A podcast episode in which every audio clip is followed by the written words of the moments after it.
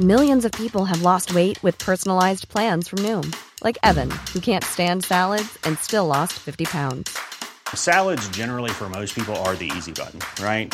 For me, that wasn't an option. I never really was a salad guy. That's just not who I am. But Noom worked for me. Get your personalized plan today at Noom.com. Real Noom user compensated to provide their story. In four weeks, the typical Noom user can expect to lose one to two pounds per week. Individual results may vary.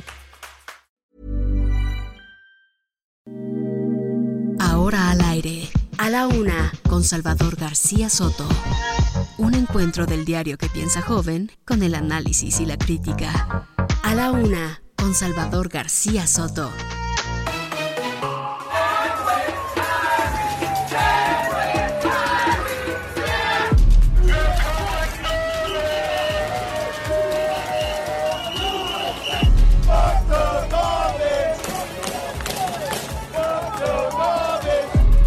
Ya tres meses consecutivos de reducción de la epidemia. No tengo nada contra la ley. Yo no odio eh, a nadie. Yo soy feliz. No estoy de acuerdo, ahí está la estafa maestra. Estos fueron los mexicanos por la corrupción quienes lo denunciaron.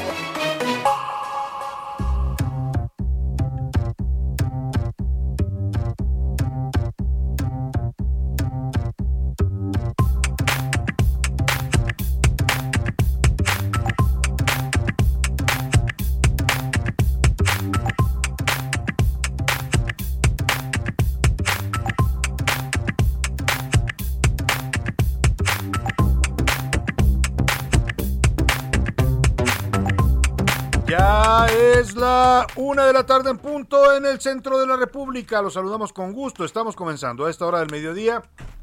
A la una, este espacio informativo que hacemos para usted todos los días a esta hora del día, con el gusto, con toda la actitud y con todas las ganas de informarle y de acompañarle en esta parte de su día. Le saludamos desde los micrófonos del Heraldo Radio 98.5 de su FM, en vivo y en directo para toda la República Mexicana, desde aquí, desde Avenida de los Insurgentes Sur 1271, Colonia del Valle, donde se ubican nuestros estudios centrales, y transmitimos, le decía, para todo el territorio nacional, desde Tijuana hasta Tapachula, Chiapas, frontera norte, frontera sur. Estamos en las ciudades de Guadalajara, Jalisco, de Monterrey, Nuevo León, de Ciudad del Carmen, Campeche, Coatzacoalcos, Veracruz, Colima, Culiacán, Sinaloa, eh, eh, la comarca lagunera, también estamos en Morelia, Michoacán, igual que en Oaxaca, en San Luis Potosí, en Tampico, Tamaulipas, en Tehuantepec, allá también en el istmo oaxaqueño, en Tepic Nayarit, en Tuxtla Gutiérrez Chiapas, en Villahermosa. Bueno, nuestra señal llega hasta el otro lado del río Bravo. Transmitimos también esta señal del Heraldo Radio en McAllen y en Bronzeville, Texas. Desde ahí saludamos con gusto también, además de los amigos tejanos que nos sintonizan, a los amigos mexicanos en las ciudades de Matamoros y Reynosa. Tenemos un programa con mucha información, con muchos temas importantes para comentar y compartir con usted en este martes, martes 26 de octubre. Vamos a a tener temas interesantes para estar dialogando. Hablaremos con la secretaria, exsecretaria de Desarrollo Social, Rosario Robles. Va, va a comunicarse con nosotros desde el penal de Santa Marta, Catitla. Vamos a estar conversando con ella sobre estas declaraciones que ha estado haciendo, en las que se dice presa política y en la que acusa que hay una venganza, una venganza política, incluso ha mencionado directamente al presidente López Obrador eh, de estar detrás de esta consigna para que no la dejen salir de la cárcel, a pesar de que ya le habían otorgado un amparo los jueces y magistrados que le decían que podía seguir su proceso en libertad.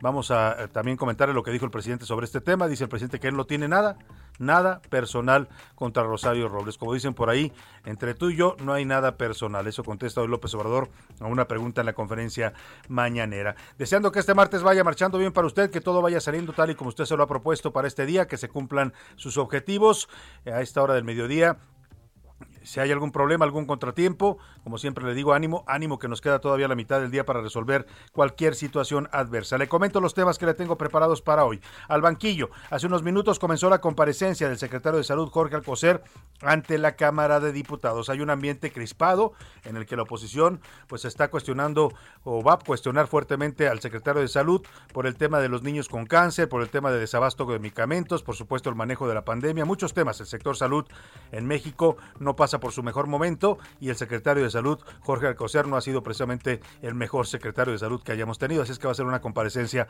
movida que ya le estaremos informando. Y como dicen, paso a pasito, la caravana migrante está avanzando por el territorio mexicano. Ayer sus integrantes hicieron un alto en Huixtla, allá en Chiapas, en las inmediaciones de la iglesia de San Francisco. Hoy se proponen seguir en su ruta hacia la Ciudad de México, a pesar de que las autoridades migratorias mexicanas y la Guardia Nacional tratan de impedirles el paso. Patean el bote, aplazaron la audiencia en contra de los 10 exfuncionarios del metro acusados del colapso de la línea 12 que dejó 26 personas muertas el pasado 3 de mayo. Vamos a hablar, ya le decía, con Rosario Robles desde la cárcel de Santa Marta, Catitla. Y en los deportes vamos a tener también información importante. La Fórmula 1 ya llegó a México. Llegaron ayer siete aviones Boeing 747 con materiales para la gran carrera que se va a llevar a cabo el próximo 7 de noviembre en el Autódromo Hermano Rodríguez. Además, hoy comienza la Serie Mundial de Béisbol. Los Bravos de Atlanta van contra los Astros de Houston. ¿A quién le va usted? De todo esto nos va a platicar Oscar Mota. Como ve, tenemos un programa variado con mucha información, con muchos temas para comentar, para compartir, para debatir. Así es que para que usted participe en este debate y en este programa, le hago como siempre la pregunta de este día. Esta es la opinión de hoy. Le tengo dos temas hoy para debatir y comentar en la agenda pública. El primero tiene que ver con esta decisión que tomó ayer la Suprema Corte de Justicia de la Nación. Declaró inconstitucional que a algunos acusados de delitos fiscales como defraudación fiscal, fiscal, contrabando o uso de facturas falsas se les dé la prisión preventiva oficiosa. Es decir, que en cuanto usted sea acusado de un delito de estos, pueda ir directamente a la cárcel antes de investigar si es usted o no culpable. Bueno, pues la Corte dijo que esto era inconstitucional. Hoy el presidente López Obrador se molesta, dice que la Corte está protegiendo a corruptos y yo le quiero preguntar, ¿qué piensa usted sobre esta decisión que tomaron? ¿Cree usted que los delitos fiscales, los delitos de, eh, evasión al fisco, el uso de facturas falsas o el contrabando merecerían la prisión preventiva oficiosa? Sí la merecerían no la merecen, debe ser debe respetarse la presunción de inocencia o C, en las cárceles solamente en las cárceles de México solamente hay pobres. Son las opciones que le doy para responderme esta pregunta. La segunda tiene que ver con eh, la, el tema de la UNAM y este debate que se ha desatado a partir de los comentarios, críticas y ataques del presidente a la UNAM, a la que ha acusado de haberse derechizado y de estar promoviendo, dicen, las políticas neoliberales. Bueno, a partir de esto se da a conocer que hay un plan un programa para reformar a todas las universidades públicas del país, incluida la UNAM. Es un plan piloto que ya empezó a aplicarse en la Universidad Autónoma de Zacatecas y detrás de las críticas del presidente pues estaría esta idea de reformar a la UNAM pues para alinearla a los objetivos y a las prioridades de la 4T. Yo le quiero preguntar, ¿usted cree que la Universidad Nacional Autónoma de México, la considerada máxima casa de estudios de nuestro país, debe quedarse como está porque nos ha costado muchos años llegar a los niveles de excelencia que hoy tiene y defender la libertad de cátedra y de pensamiento? ¿Debe ser reformada para alinearse con la 4T? ¿O la UNAM debe estar más allá de las ideologías y de los problemas políticos del presidente. ¿Qué piensa de este tema? Los números para que nos marque 5518 41 51 99 es el número donde puede contactarnos y mandarnos mensajes de voz o de texto. Usted decida cómo. Aquí lo importante, importa mucho, es que su opinión cuenta y sale al aire. Vámonos al resumen de noticias porque esto como el martes ya comenzó. Obligatorio. El alcalde morenista Carlos García Villaseñor impuso el certificado de vacunación contra el COVID-19 como un requisito de contratación en la Administración Pública Municipal de Silao. Violencia. Al menos dos personas resultaron heridas luego de un enfrentamiento entre policías comunitarios y policías municipales afuera del ayuntamiento de Xalpatláhuac en la región de la montaña de Guerrero. Protegidos. El gobierno de Baja California inició con la vacunación contra el COVID de menores de edad. Récord. Al cierre del tercer trimestre de 2021, el valor de las importaciones de granos básicos creció 65% respecto al mismo periodo de 2020, representando el pago de 11.283 millones de dólares, una cifra nunca antes vista.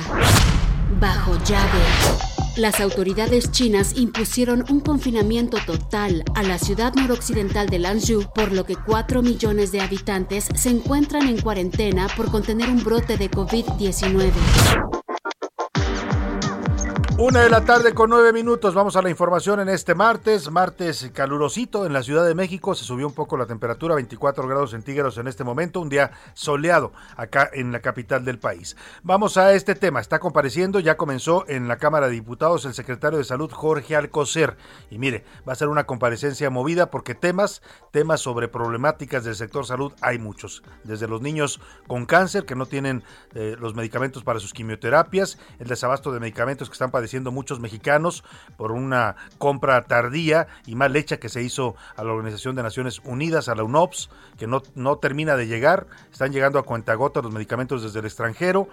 Y bueno, también está el tema de la pandemia. En estos momentos está arrancando la comparecencia y está hablando un exsecretario de Salud, eh, que ahora es diputado, el señor Salomón Chertorivsky, fue secretario de Salud en el gobierno de Felipe Calderón. Y bueno, pues va a ser, es interesante escuchar lo que le está diciendo al que ocupó, que ahora ocupa el cargo que él ocupó hace algunos años. Es diputado por Movimiento Ciudadano Salomón Chertorivsky. Ningún otro ejemplo de gobierno en el mundo que haya adoptado el no hacer pruebas como política sanitaria.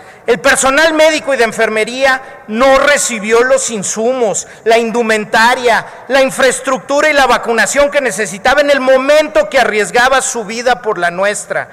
Estamos ante 4.484 trabajadores de la salud fallecidos, el número más alto del mundo. La política económica fue por un lado, la política sanitaria por otro. Los confinamientos no rindieron sus frutos porque los apoyos no llegaron a las personas que dependen del trabajo diario para su sustento. Y la crueldad extrema. Seis de cada diez fallecidos no llegaron a cuidados intensivos para fingir camas vacías, para disimular un sistema no saturado. La vacunación fue un instrumento de propaganda, de anuncios preelectorales con todas, absolutamente todas las metas fallidas. La realidad es esta, solo el 41% de la población tiene el esquema completo.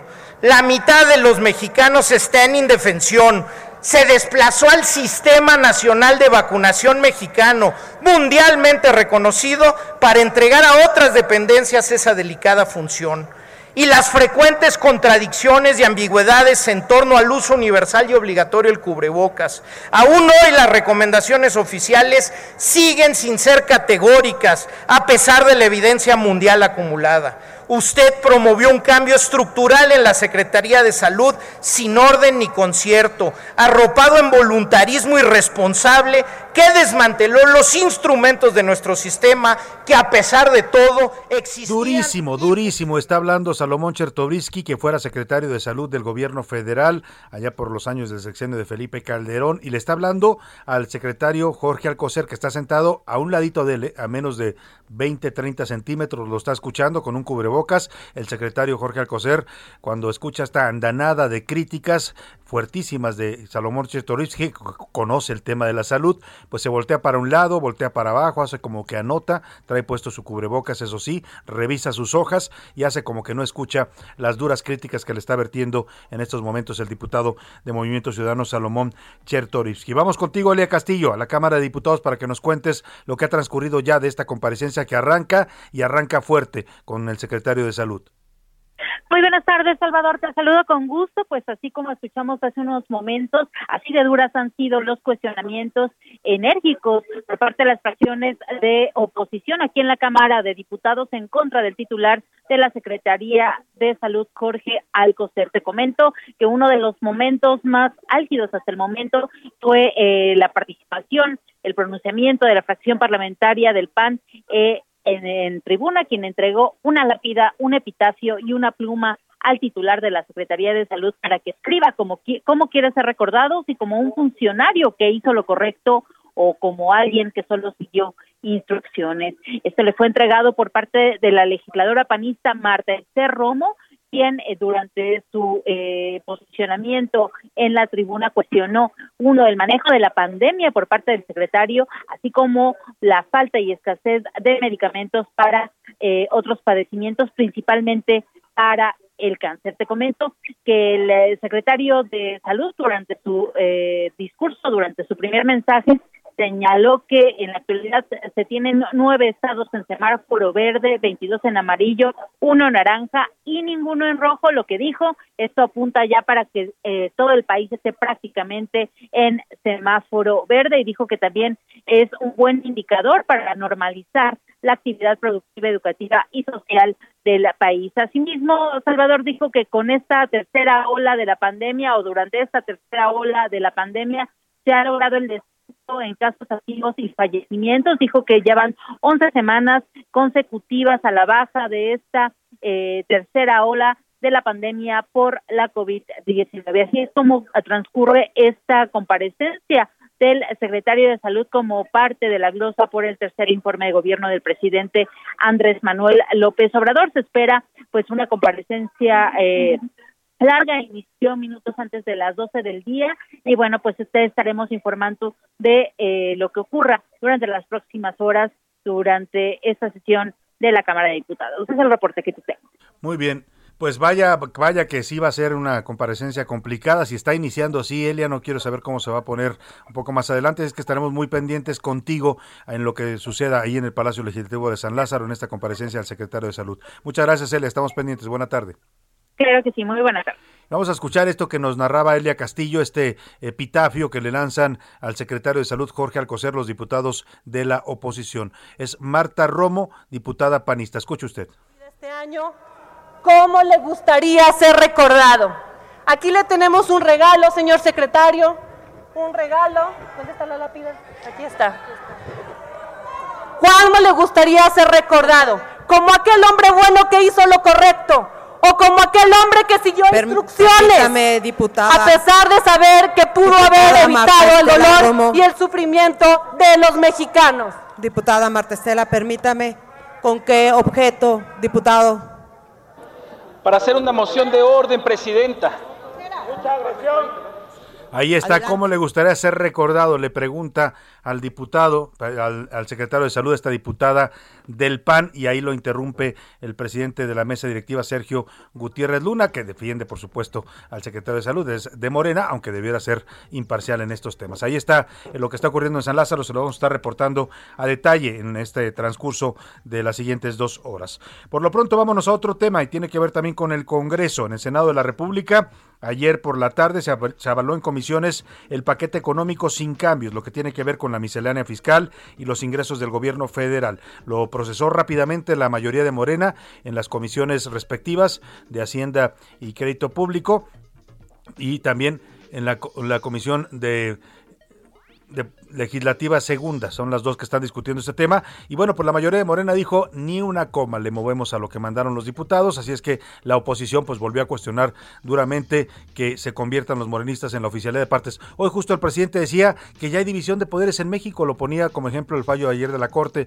Pues mire, sí, pues uno puede decir que bueno que la Corte tenga su autonomía y su independencia, pero lo que es el poder legislativo, la verdad es que con la mayoría de Morena actúan igual que siempre actuaron todas las mayorías de cualquier partido. ¿eh? No, no son distintos ni a las del PRI ni a las del PAN. Actúan igual. Lo que pida el presidente a la hora que lo pida y si el presidente pregunta qué horas son, le contestan todos los diputados y senadores de Morena a coro, las que usted diga, señor presidente. Vamos a escuchar esta nota de eh, eh, Misael Zavala. ¿Cómo estás, Misael? Para que nos cuentes cómo va este proceso de aprobación de los temas económicos en la Cámara de Senadores. Buenas tardes. Buenas tardes, Salvador. Buenas tardes al auditorio. Efectivamente, como bien lo comentas, hace aproximadamente una hora arrancó ya este debate sobre el paquete eh, fiscal 2022. Eh, se discuten en este momento tres proyectos de decreto, lo referente al ISR, al IVA y al Código Fiscal, también la Ley Federal de Derechos y la Ley eh, de Ingresos para el próximo año. hay duras críticas por parte de la oposición debido a que desde ayer se redujo este debate para este paquete fiscal del año 2022 y es que eh, se cancelaron varios foros que se tendrían a lo largo de esta semana y Morena pues aplicó la planadora prácticamente para avalar eh, en las comisiones este eh, esta ley de ingresos y también toda la miscelánea fiscal. Hoy se prevé que haya una discusión larga sin embargo no hay ningún ningún margen para que Morena y sus aliados eh, voten a favor de las reservas que se estarán presentando por parte de la oposición. el senador Alejandro Armenta, que es el presidente de la Comisión de Hacienda, pues en la tribuna dijo que hay varias eh, pues puntos eh, positivos de esta de esta reforma todo lo que tiene que ver a la simplificación de pagos de impuestos y contribuciones, también al régimen eh, de confianza que es simplificado. También eh, resaltó que se atienden a, las mujeres ya que se elimina el impuesto a productos de higiene menstrual. También eh, se reduce a 0% el IVA en alimentos, en comida para animales, para todo tipo de animales. Sin embargo, pues la oposición ha recalcado que el dictamen mantiene medidas que han generado controversia, como la inscripción de los mayores de 18 años de edad al registro federal de contribuyentes, lo cual para eh, el Partido Revolucionario Institucional se afectaría a más de 32 millones de jóvenes. También eh, se va a limitar la deducción de aportaciones a donatarias, que según Movimiento Ciudadano se estaría afectando a 9.500 organizaciones de la sociedad civil. Eh, Salvador, se espera una larga discusión, ya que hay alrededor de 100 reservas que se estarían presentando por parte de la oposición. Se espera que este paquete fiscal del año 2022 en el Senado de la República sea avalado en la madrugada de este miércoles. Pues estaremos muy pendientes contigo, Misael Zavala, cualquier cosa que suceda ahí en esta discusión del paquete económico en lo que tiene que ver con los ingresos fiscales del gobierno. Te agradezco mucho, Misael. Muy buena tarde. Buenas tardes, estaremos pendientes, Salvador. Claro que sí. Vamos ahora a otro tema. La Suprema Corte, ¿se acuerda usted del tema de la revocación de mandato? La famosa, eh, pues, eh, reforma que se hizo para incluir ya una pregunta, una pregunta eh, para que el 2020, del 2022 los mexicanos podamos acudir a esta consulta popular donde nos van a preguntar si queremos que el presidente López Obrador siga en el cargo y termine su sexenio o si queremos que se vaya antes porque ya le perdimos la confianza. No quedó así lo de pérdida de confianza porque los de Morena le acomodaron ahí para que no se oyera tan feo, aunque la pregunta original y el sentido de esta consulta es esa, que los mexicanos decidan si le siguen teniendo confianza o no a su presidente. Pero bueno, es precisamente parte lo que se está, le, voy a comentar porque la Suprema Corte de Justicia ya recibió y admitió a trámite un recurso de inconformidad, una acción de inconstitucionalidad que presentan los diputados y senadores de la oposición, los coordinadores parlamentarios de esos partidos en la Cámara de Diputados, precisamente a la redacción de la pregunta de esta consulta de revocación de mandato. Diana Martínez, cuéntanos qué están impugnando los eh, diputados de oposición ahí en la Suprema Corte. Buena tarde. Así es, Salvador, buenas tardes. Pues la Suprema Corte de Justicia de la Nación ya dio entrada a la acción de inconstitucionalidad que presentaron legisladores contra la Ley Federal de Revocación de Mandato. Esta demanda fue presentada ante la Corte desde el pasado 14 de octubre por diputados del PAN, del PRI y del PRD porque consideraron que esta ley permite indebidamente ampliar o modificar la pregunta de la consulta sobre revocación y bueno, ellos impugnaron diversos artículos de esta ley como el 13, el 19, el 32, 36, 41, 42, 59, así como el cuarto y quinto transitorios de esta norma. Este lunes, en la noche, un integrante del máximo tribunal notificó la admisión de esta acción de inconstitucionalidad y además el ministro que admitió a trámite ordenó que se dé vista a las cámaras de diputados y senadores, así como al Poder Ejecutivo, para que rindan su informe en un máximo de 15 días hábiles. Bueno, pues ahí está, ahí está este tema, Diana Martínez, importante sin duda, porque van a, pues va a tener que definir la Corte si, si la pregunta que se va a formular a los mexicanos que aprobó el Congreso para la consulta de revocación de mandato es o no tal como debiera eh, serlo, como lo marca la ley, pues porque le, insistía, los de Morena le hicieron modificaciones para que no se fuera tan, tan dura. Vamos hasta Chiapas, porque la caravana de migrantes que salió de Tapachula, Chiapas, que ayer durmió en Huixtla y que pretende llegar a la Ciudad de México, sigue avanzando a pesar los intentos del gobierno federal, del Instituto de Migración y de la Guardia Nacional por frenarla. Ahí se encuentra José Eduardo Torres, José Eduardo Torres, corresponsal que nos está siguiendo de cerca esta caravana. José Eduardo, te saludo, muy buenas tardes. Salvador, buenas tardes, me da gusto saludarte. Bueno, nos encontramos en el municipio de Huixla y ¿por qué seguimos varados aquí? Pues la caravana migrante decidió descansar todo un día en este municipio enclavado todavía en la frontera sur y es que las temperaturas han alcanzado incluso los 38 grados centígrados y a estas horas del día pues todavía hay muchos niños, niñas e incluso mujeres que están siendo atendidos en curaciones pues para poder seguir en este trayecto. Si me permites, vamos a conversar rápidamente con alguno de los de los que están aquí, que se encuentran aquí. Hola señora, buenas tardes. ¿Cómo se encuentra? Bien, bien, gracias. ¿De dónde viene usted, amigos? De Honduras. De Honduras. ¿Y a dónde quiere llegar? Pues la verdad que vamos a Ciudad de México. Van a Ciudad de México. Ha sido un viaje bastante complicado por la situación del clima, también la lluvia que se ha presentado y eh, también eh, la presencia de las autoridades federales detrás de ustedes. Eh, la verdad que pues eh, más que todo por la, la calor y eso ha sido la fatiga, pero no, los federales pues no, gracias a Dios nos han dado el paso y no hemos luchado mucho. Y, porque venimos bien, pues nos hemos portado bien, esa es la idea, portarnos bien porque no somos delincuentes, pues no vamos a hacer cosas malas ni nada, sino que la idea es llegar a que se nos mm, ampare, por lo menos queremos trabajar porque donde donde venimos no hay no hay trabajo y la delincuencia está muy ¿Tu nombre, amigo? José Eduardo, José Eduardo, vamos a tener que cortar, pero regresamos contigo un poco más adelante para que nos sigas narrando cómo va avanzando esta caravana, ¿te parece? En esta situación de la José nueva Eduardo. caravana que Bueno, ya no me escuchó José Eduardo, pero regresamos con él más adelante. Voy a la pausa y regreso con usted. Escuchas a la una con Salvador García Soto. En un momento regresamos. Sigue escuchando a la una con Salvador García Soto. Ahora, la rima de Valdés. O de Valdés, la rima. Ahora sí se puso buena la gresca entre X González y la 4T, carnales. Y la verdad es amena y nomás no se serena esta política nuestra. De ladrarse se dan muestra, pero de morder más nada. Se ve muy encabro, muy empadronada la gente de la palestra. En un tuit el empresario despotrica del gobierno, lo tacha de ser infierno, populista, autoritario. ¿Será porque casi a diario, temprano en la mañanera, Obrador casi lo encuera y le canta sus verdades? ¿Dónde están esas lealtades y qué es lo que nos espera? Que me pongan en la lista, contesta doña Claudita, fascista, casi le grita al empresario golpista, quien detesta al estadista, y ahí va también Epigmenio, amigo fiel del sexenio, a soltarse contra Claudio, y en un video con su audio, él defiende su convenio. un pasito más, que si se puede,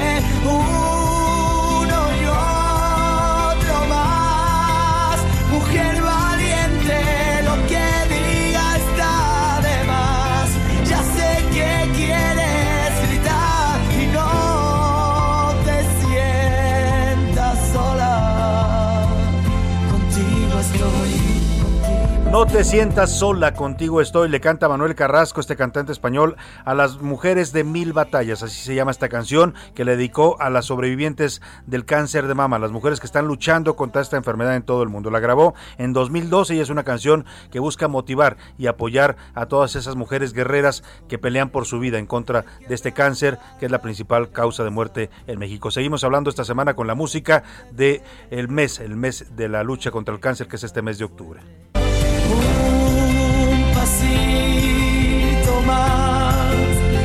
Si se puede, uno y otro más. Mujer valiente, lo que diga está de más. Ya sé que quieres gritar y no te sientas sola. A la una con Salvador García Soto. Una de la tarde, 32 minutos. Vamos a regresar hasta Chiapas con José Eduardo Torres, nuestro corresponsal que está siguiendo de cerca esta caravana migrante que le decía, nos estaba platicando, ayer durmieron en Huistla más de 3 mil migrantes eh, de distintos orígenes, centroamericanos, haitianos, cubanos, venezolanos, que buscan llegar a la Ciudad de México para hacer una protesta en contra de la política migratoria del gobierno mexicano, que dicen ellos ha sido indigna e inhumana en su contra. Eh, Nos estabas narrando, José Eduardo, eh, hablabas con esta persona, con este migrante que te decía, pues que ellos vienen pues a buscar una oportunidad de vida que no tienen en su país y tú nos contabas también, José Eduardo, que esta caravana en buena medida está compuesta por mujeres y por niños, incluso mujeres embarazadas, José Eduardo. Así es, Salvador, y esta misma situación es la que ha provocado que se demoren tanto tiempo en poder avanzar por territorio mexicano. Solo para hacer un comparativo, las caravanas anteriores en los cuatro días, en los cuatro primeros días, habían avanzado ya los límites con Oaxaca. Esta caravana está a más de 250 kilómetros de la frontera con Oaxaca. Pero vamos a escuchar a Luis García Villagrán, uno de los activistas que promueve esta caravana, que agrupa esta caravana, y eso es lo que nos comenta en torno a por qué han parado.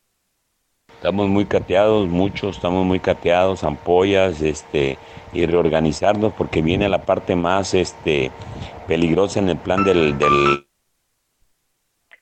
Salvador, eh, eh, el activista se refiere en específico a la situación que van a pasar ahora porque son kilómetros muy largos los que hay que avanzar hacia otros municipios como Pijiquiapan o Tonalá o inclusive Arriaga, que ya es los límites con Oaxaca y donde no hay prácticamente ni una tienda ni un lugar donde puedan obtener agua o comida para poder transitar. Así que viene la parte más pesada, en torno a este viaje que está realizando la caravana y como bien lo has dicho tú, que busca llegar a la Ciudad de México para solicitar refugio de manera formal, solicitar un estatus migratorio de manera formal y también protestar en contra de las políticas migratorias implementadas en México y en Centroamérica. Ahora, José, Eduardo Torres, eh, la actitud de la Guardia Nacional, del Instituto Nacional de Migración, eh, ¿cuál es en estos momentos? Porque intentaron en dos ocasiones frenar a la caravana, me decías tú ayer que hubo algunas detenciones, pero aún así el contingente en su mayoría continúa el trayecto.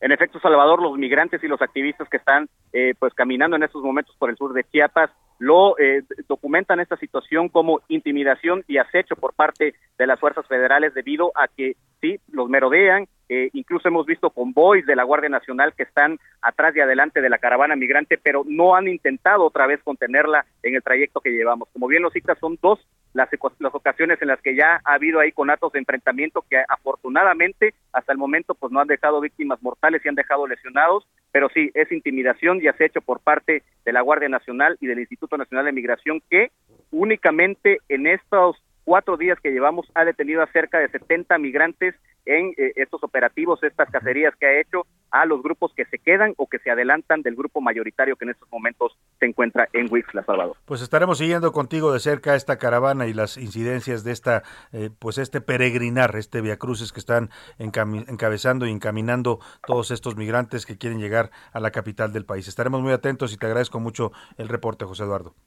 Pendiente Salvador y seguimos aquí caminando con la caravana. Muy buenas tardes, José Eduardo Torres, desde Chiapas, ya escucha usted, una caravana que tiene sus peculiaridades porque hay muchas mujeres, mujeres embarazadas, niños, lo cual las los ha hecho ir muy lentos, no van al paso que se veía otras caravanas y ya escuchaba también este testimonio de uno de los activistas que está apoyando esta caravana diciendo, estamos muy cateados, cateados para la persona que no conozca este, esta expresión coloquial es, estamos fregados, pues estamos amolados, traen ampollas en los pies, es un tema de verdad de ponerse un poco en los zapatos de estos migrantes, es lo que están padeciendo y lo que están sufriendo en una caminata. Imagínese usted, a ver si me sacan por favor, eh, eh, José Luis, la distancia que hay entre Tapachula, Chiapas y la Ciudad de México. Son varios, eh, pues creo que más de mil kilómetros lo que van a recorrer en este eh, trayecto. Vamos a ver si cuántos lo logran. Salieron 3.000 de Tapachula, nos decía José Eduardo que ya, han detenido a 70 la Guardia Nacional y el Instituto Nacional de Migración en los operativos para tratar de frenarla y que van ahí de cerca siguiéndolos eh, en su avance. 1.157 kilómetros son los que separan a la ciudad de Tapachula, Chiapas, que es la frontera sur de México, con la capital del país. Es la distancia que van a recorrer caminando con niños, con mujeres embarazadas y con todo tipo de necesidades que usted se puede imaginar, este grupo de migrantes. En, si usted lo hiciera este trayecto en, carro, sería por lo menos, por lo menos 15 horas, ¿eh? a la velocidad que maneje, pero más o menos 15 horas. Imagínese lo que van a tardar ellos y lo que van a sufrir, lo que están sufriendo ya en este periplo que emprendieron desde Tapachulas. Se calcula que caminando serían, bueno, si caminaras de, manera corrida, me dicen 215 horas, pero si caminaras de manera corrida, pero esto es, ellos tienen que hacer descansos, tienen que pernoctar, etcétera. Vamos a ver cuánto les toma llegar a la Ciudad de México y si es que lo logran.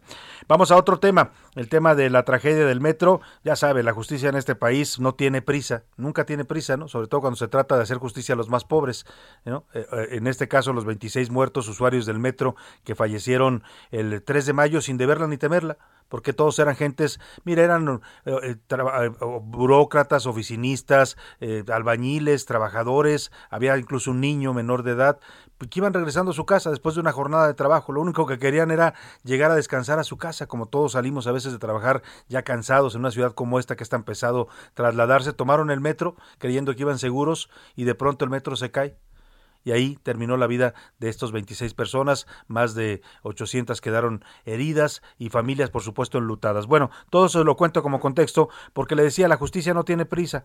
Hoy aplazaron la audiencia en contra de los 10 exfuncionarios del metro eh, que están siendo acusados de este colapso de la línea 12. Ahora será hasta el 3 de diciembre. Total, pues, ¿cuál es la prisa, pues, no? Eh, para 3 de diciembre a las 10 de la mañana cuando se lleve a cabo esta audiencia. Cuéntame, Jorge Almaquio, tú que estás al pendiente de este tema, te, te saludo. Buenas tardes. Gracias, Salvador, amigos, por problemas técnicos para leer la carpeta de investigación del colapso de la línea 12 y la ausencia de dos de los acusados. El juez de control Edgar Jesús Campos Burgos difirió la audiencia de imputación para el 3 de diciembre. El impartidor de justicia ordenó al Ministerio Público que para esa fecha se entregue de manera física el expediente correspondiente en el que se señala a 10 exfuncionarios como probables responsables de homicidio, lesiones y daños en propiedad ajena, todos dolosos. A la cita de este lunes de los 10 imputados no acudieron Enrique Orcasitas, quien fue director general del proyecto Metro, y Guillermo Leonardo Alcázar Pancardo, exdirector responsable de obra, quienes presentaron comprobantes médicos para justificar síntomas de COVID-19. Teófilo Benítez, abogado de nueve familias de víctimas del colapso, expuso que la determinación del juez les dará oportunidad de conocer todos los datos de la investigación que obtuvo la Fiscalía General de Justicia en el peritaje que realizó sobre las causas que provocaron la tragedia el pasado 3 de mayo. Christopher Estupiñán, abogado de un grupo de 20 familias de víctimas, expuso en este inicio de proceso que no están conformes con las acusaciones iniciales en contra de exfuncionarios cuando hay responsabilidad de las empresas. Lo que estamos exigiendo, nuestras familias están exigiendo, es que las empresas que tuvieron que ver en la construcción de la línea asuman su responsabilidad de manera formal en las instancias adecuadas. Las instancias adecuadas son la Fiscalía. No vamos a permitir que se abra un fondo administrativo por la Comisión Ejecutiva de Atención a Víctimas o por quien decida el gobierno de la Ciudad de México. Apuntó que buscarán que las empresas responsables les den la cara porque hasta el momento no se han acercado y también dijo que solicitarán que en el Congreso de la Unión se conforme una comisión de la verdad que sea neutral, que llegue a fondo y que deslinde las responsabilidades, en este caso en donde 26 personas perdieron la vida y 98 más resultaron lesionados. Salvador amigos, el reporte que les tengo. Muchas gracias, Jorge Almaquio. Bueno, pues vamos a estar muy pendientes de este caso importante sin duda, pero bueno, pues se están tomando sus tiempos entre la burocracia de la justicia, entre la lentanía, lentitud, perdóneme, de la Fiscalía de Justicia de la Ciudad de México, pues va, va, a tomar su tiempo. Este, este juicio va para largo, ¿eh? no cree usted que vaya a resolverse en un año, va a tardar meses y quién sabe si encuentren o no culpables a estos 10 acusados. Vamos a otro tema. Ayer la Suprema Corte de Justicia eh, definió lo que ya le comentábamos, un tema de la mayor relevancia. Se había hecho una reforma a la Ley de Seguridad Nacional y al Código Penal Federal en 2019. La mayoría de Morena había aprobado que los delitos fiscales que se cometieran en México, cualquier persona que cometiera un delito fiscal, estoy hablando de defraudación al fisco, estoy hablando de contrabando o uso de facturas falsas, eh, automáticamente debía ir a prisión. Antes de investigar si era o no culpable, se le llama la prisión preventiva oficiosa, como, como ocurre pues con algunos delitos muy graves, como el narcotráfico, el secuestro, a ese nivel equiparaban los delitos fiscales y pues eh, quedó así establecido en la ley. Se inconformó, eh, la oposición, diputados y senadores de oposición interpusieron una controversia ante la Corte, la apoyaron algunas organizaciones empresariales y ayer la Corte falló que es inconstitucional que se le dicte prisión preventiva de manera es decir, automática, a cualquier persona que cometa un delito fiscal, que primero se debe investigar eh, si es o no culpable del delito, que se debe respetar su presunción de inocencia y que si se les dicta prisión preventiva se violan sus derechos. Por mayoría de 8 a 3 definieron esto los ministros, hay todo tipo de reacciones a esto, pero Diana Martínez nos platica qué fue lo que aprobó ayer por mayoría la Suprema Corte de Justicia. Diana, buenas tardes. Así es, Salvador, buenas tardes. Pues ayer la Suprema Corte de Justicia de la Nación analizó si los delitos de contrabando, defraudación fiscal y facturación de operaciones simuladas deben contemplar o no la prisión preventiva oficiosa, es decir, de forma automática, y concluyó que no. El, máximo tribunal invalidó la prisión preventiva oficiosa para estos delitos. Este lunes el Pleno del máximo tribunal analizó dos acciones de inconstitucionalidad, una que presentó la Comisión Nacional de los Derechos Humanos y la otra senadores en contra del decreto que se publicó el 8 de noviembre de 2019 por el que se reformaron la Ley Federal contra la Delincuencia Organizada, la Ley de Seguridad Nacional, el Código Nacional de Procedimientos Penales y el Código Fiscal de la Federación. Los ministros señalaron que los legisladores federales se excedieron en sus facultades al calificar esos delitos como amenazas a la seguridad nacional, pero también al establecer que ameritan prisión preventiva de oficio. El proyecto lo elaboró el ministro José Fernando Franco González Salas. Él propuso validar estas normas, sin embargo, pues el ministro Alfredo Gutiérrez Ortiz Mena señaló que el concepto de delito grave contra la seguridad de la nación que está previsto en el artículo 19 constitucional no puede convertirse en un cajón desastre que acomode las prioridades de la política legislativa en turno. El ministro presidente Arturo Saldívar también eh, destacó que la prisión preventiva oficiosa es una sentencia adelantada. En el caso de la ministra eh, Margarita Ríos Farjat, quien votó a favor del proyecto, eh, pues ella señaló que no se trata de, de simples delitos fiscales, pues son un peligro para la seguridad nacional por las redes inmersas que trascienden las fronteras y por las cantidades de dinero que circulan y que se relacionan también con actos de corrupción. El máximo tribunal turnó este asunto a otro ministro para que éste presente una nueva propuesta de resolución. Aún está pendiente de analizar si es constitucional que se incluyan estos delitos en la ley en materia de delincuencia organizada. Bueno, pues ahí está lo que aprobó la Corte ayer. Mayoría de ocho ministros dijeron que esto era inconstitucional. Tres ministros dijeron que no, que sí se tenía que dar cárcel a los evasores fiscales. Hoy el presidente López Obrador, por supuesto, no le gustó este fallo. Era una, eh, pues una eh, ley que él mismo había pedido aprobar a la Cámara de Diputados. Dijo que la Corte no actúa en contra de los delincuentes de cuello blanco y que protegen a la corrupción. Esto es parte de lo que comenta el presidente. Dice que con este fallo de la Corte, los FIFI no van a ir a la cárcel porque los magistrados y ministros formaban parte de sistemas que protegen a esas minorías. No le gustó al presidente y agarra otra vez y arremete contra la Corte, a pesar de que dice que respeta el fallo y que hay división de poderes y que es un logro de su gobierno, pues de todas maneras les tunde a los ministros. Hace falta todavía el lograr en otros poderes, como en este caso el Poder Judicial y en la Corte, que se castigue por igual a todos los que cometen un ilícito y que no eh, esté la justicia al servicio del dinero de los poderosos. Bueno, ahí está la respuesta del presidente. Eh, insisto, pues era un tema que a él, eh, pues que era parte de su política fiscal, pues la política de este gobierno ha sido considerar como delitos graves los delitos fiscales y por eso le querían poner la prisión preventiva oficiosa. Para hablar de este tema, tengo el gusto de saludar esta tarde en la línea telefónica al contador Pablo Cervantes García. Él es integrante de la Comisión Técnica Fiscal del Colegio de Contadores Públicos de México. ¿Cómo está, contador? Muy buenas tardes. Buenas tardes, muchas gracias por la invitación.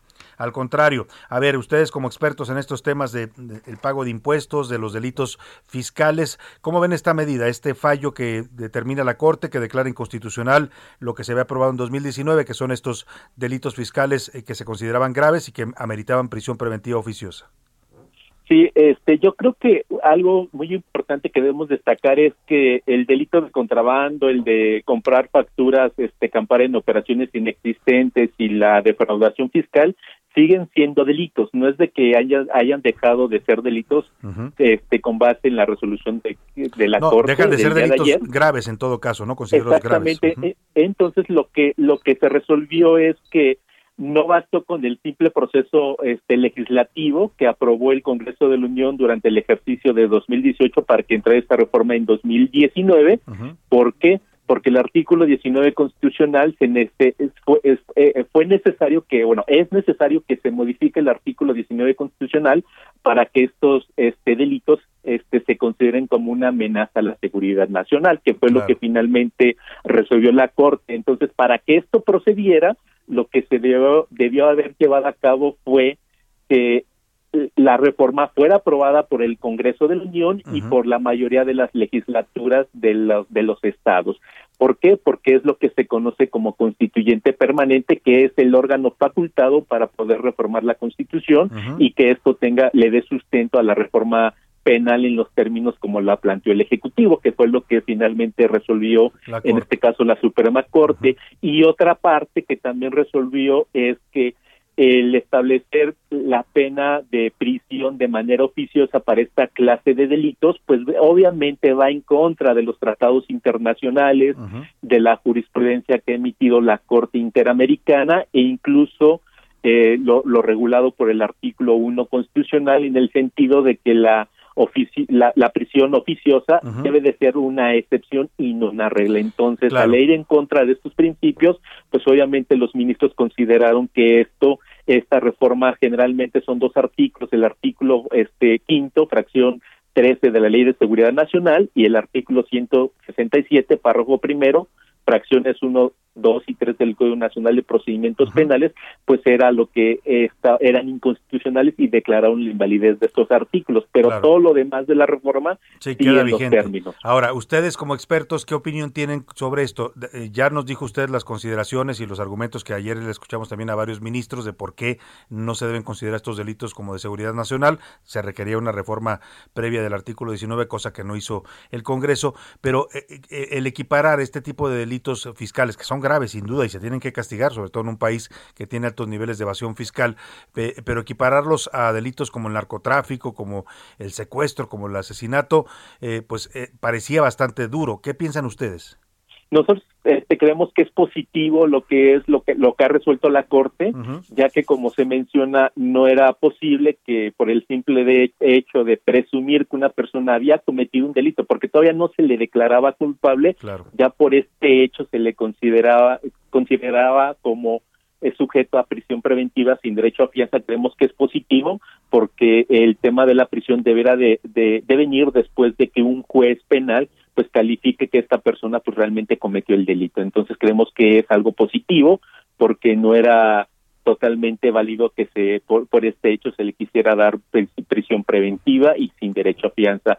Y el otro y el otro hecho de que no se considere como una amenaza de seguridad nacional porque no por el hecho de cometer X delito pues eh, significa que se está atentando contra la seguridad de la nación. Creemos que es algo positivo, a lo mejor el Ejecutivo Federal tendrá que recurrir al Congreso de la Unión para que se modifiquen pues estas consideraciones si es que lo considera necesario. Creemos que es positivo. Claro, vamos a ver si queda ahí el tema. El presidente hoy dice que pues es un tema que sí va a favorecer la corrupción. Y yo le quiero preguntar a usted como parte de este Colegio de Contadores Públicos, eh, ayer entre los argumentos de los ministros hubo eh, dos ministras y un ministro que votaron a favor de este proyecto, es decir, que sí lo consideraban constitucional.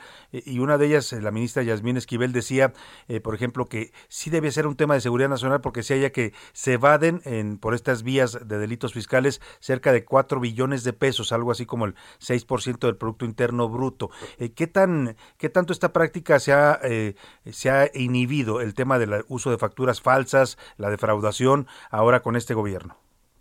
Eh, yo creo que el gobierno tiene ya las herramientas suficientes como en este caso rechazar el tema de las deducciones están paradas por la compra de facturas, incluso castigar y en este caso exigir el pago de los impuestos pues a los probables responsables de estos hechos. Y si ellos consideran que realmente todo eso fue como parte de una red para evadir y en su caso perjudicar al fisco federal, pues obviamente solamente en estos casos cuando ellos integren pues toda esta averiguación con las documentales ahora sí que idóneas, pues realmente que procedan a, la, a solicitarla al Ministerio Público y al juez por la, la, la, prisión este, oficiosa para estas personas, pero no que cualquier persona que pueda estar en el supuesto pueda ser sujeto pues a la prisión oficiosa porque eh, no todos los casos van a ser iguales. Creemos que es algo positivo y que debe de ser y analizarse caso por caso y no de manera general.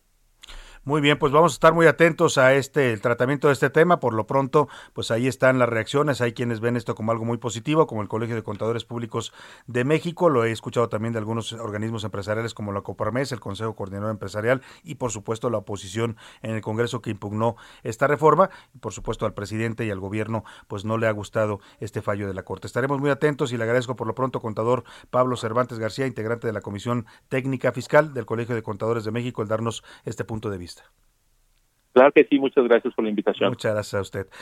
Bueno, vamos rápidamente hasta Veracruz porque andaba de gira por allá el señor Sergio Gutiérrez Luna, que es el presidente de la Cámara de Diputados, y parecía que andaba haciendo campaña porque hay quien dicen que tiene aspiraciones políticas y que el gobernador Cuitlago García lo desconoce, dijo que él ni sabía quién era y qué andaba haciendo allá. Escuche este reporte de Juan David Castilla. Muy buenas tardes, Salvador, te saludo con mucho gusto, también a todo el auditorio.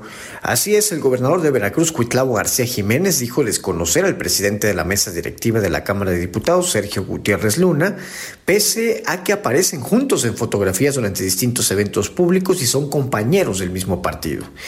Parte de dicha gira fue la reunión que tuvo el diputado federal Sergio Gutiérrez con más de 2.500 maestros veracruzanos de la sección 32 del Sindicato Nacional de Trabajadores de la Educación, a quienes informó de los recursos etiquetados en el presupuesto de egresos de la federación en apoyo a la educación.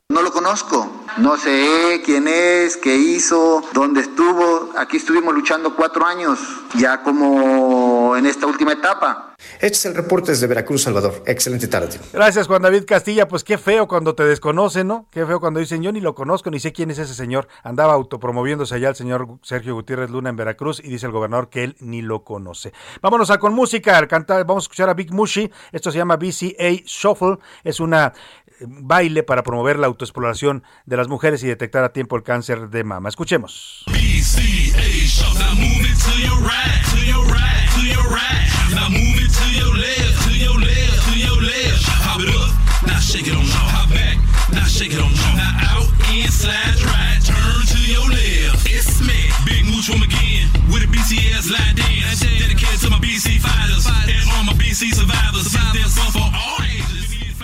Escuchas a la una con Salvador García Soto. En un momento regresamos.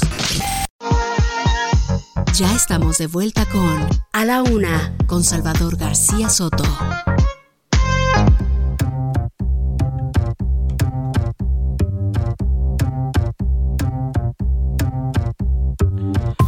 Ya son las 2 de la tarde en punto en el centro de la República. Les saludo con gusto en esta segunda hora de A la Una. Vamos ya por la segunda parte de este espacio informativo.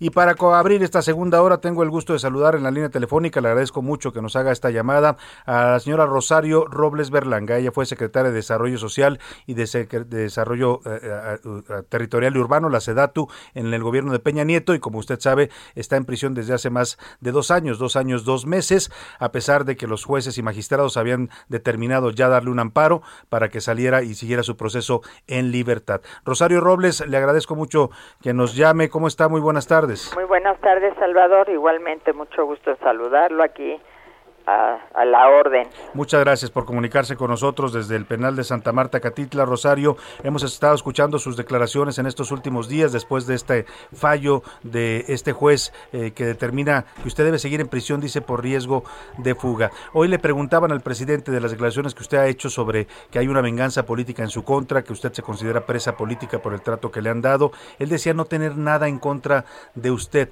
Eh, si no es el presidente, ¿quién quiere mantener a Rosario Robles en la cárcel? Bueno, es que él es el jefe del Estado mexicano. Y yo creo que es muy importante eh, precisar que no estamos hablando nada más de una actuación del sistema judicial, que por cierto yo debo reconocer que tanto el juez de amparo como los magistrados actuaron conforme a derecho.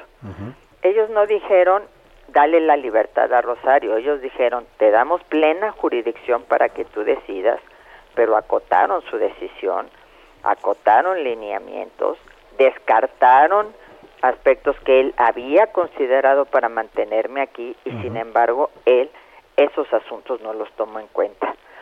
Eh, entonces hay una parte del Poder Judicial en el que yo sigo confiando plenamente y hay otros jueces que son de consigna y que lamentablemente tenemos que enfrentar en este tipo de procesos. Pero yo no estoy sujeta nada más a eso. Yo fui inhabilitada por 10 años por una cantidad de dos mil pesos, Salvador, que eh, en una cuenta que nunca tuvo un movimiento, jamás, que el banco mismo canceló por esa circunstancia, mucho antes de que yo saliera del gobierno, y sin embargo me determinaron 10 años de inhabilitación y esa área depende directamente del presidente de la República. yo te diría, ok, no es una venganza, si yo viera que quienes han, se ha mostrado que tienen bienes enormes, millonarios, no los manifestaron y siguen tan tranquilos, o los que pa- aparecieron en el los Pandora Papers, que son funcionarios o lo fueron de este gobierno, que por supuestamente esos recursos tampoco los declararon y que están muy tranquilos. Entonces, con unos sí y con otros no. Dos mil pesos vale 10 años. ¿Cuánto valen millones de pesos? Tercer punto, el juicio político. La bancada de Morena en la Cámara de Diputados en la pasada legislatura, todos sabemos que no movía un dedo si no era por instrucciones del presidente de la República. Y sin embargo llevaron a cabo un juicio político totalmente inconstitucional, que no tenía litis, como dicen los abogados, porque yo ya no era funcionaria pública y porque ya estaba en la cárcel. Entonces, evidentemente que fue para montar un circo, para seguir denostando, para seguir enlodando mi nombre. Y entonces estamos hablando de diversos ámbitos del Estado mexicano que han cometido atropellos en contra de mi persona. Él me dice, vaya a la Comisión de Derechos Humanos. Pues tenemos desde el diciembre del- del 2019 que recurrimos a esa instancia y que evidentemente no nos ha hecho el menor de los casos. O sea, lo que me dice Rosario Robles es que usted sí cree que eh, detrás de todo esto está una consigna directa del presidente. ¿Por qué, Rosario? Le escuchaba decir, yo no me quise someter, yo tuve un criterio propio, pero ha- hablamos ya de la relación que usted tuvo con López Obrador cuando eran compañeros del, del partido del PRD, cuando usted coordinó su campaña en el 2000. Hablamos de, de 20 años, más de 20 años. Bueno, no, yo no coordiné su campaña, yo era la jefa de La jefa gobierno. de gobierno, sí. que hizo posible que él, entre otras cosas, ganara, porque hicimos un gran trabajo y de estar él en tercer lugar en las encuestas, pasó a primer lugar en la medida que nuestro trabajo se iba fortaleciendo.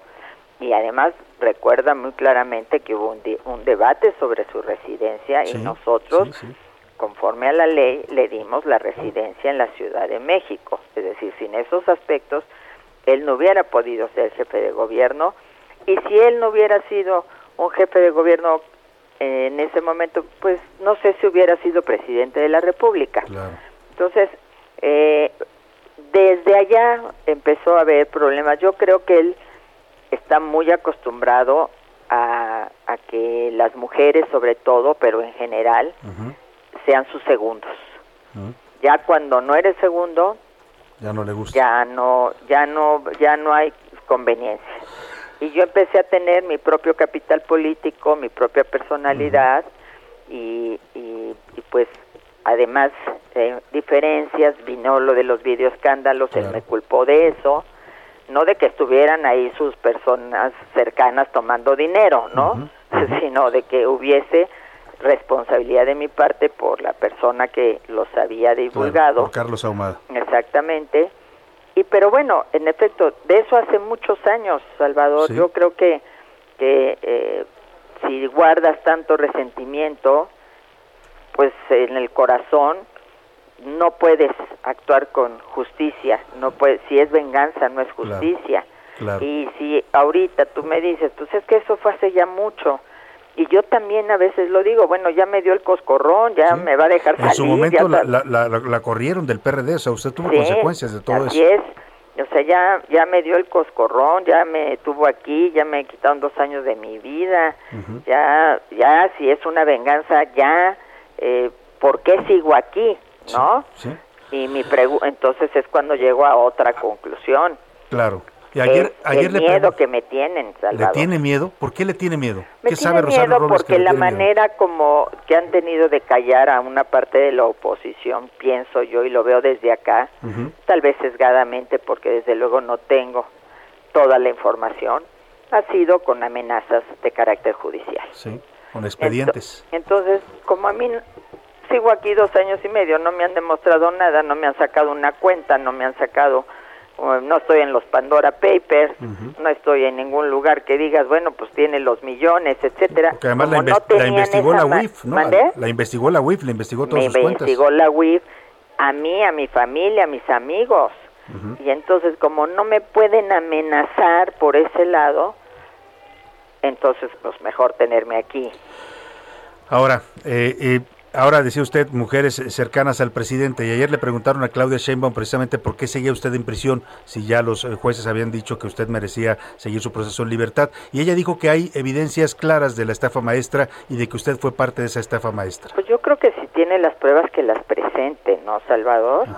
Yo creo que hasta el día de hoy yo soy inocente, yo entiendo que a ella la nombraron jefa de gobierno, no es una juez, no es una persona que puede estar asumiendo conclusiones, y, pero eso es lo de menos, ¿no? Lo, lo preocupante es que seas jefa de gobierno y le estés respondiendo a una persona que está en la cárcel, cuando la ciudad tiene problemas enormes, cuando la ciudad se inunda porque no hay desasolve, cuando te asaltan en las esquinas, cuando tenemos situaciones como las que yo he narrado de aquí al interior del penal, que debiera a ella pre- preocuparle como mujer y más que estamos en este mes de octubre, que como no apoyan al servicio médico de aquí, que hace todo su esfuerzo y quiero reconocerlo, este, llevamos casi dos años sin que haya una mastografía, una colposcopía, o sea que puede haber problemas de cáncer cervicuterino o de cáncer mamario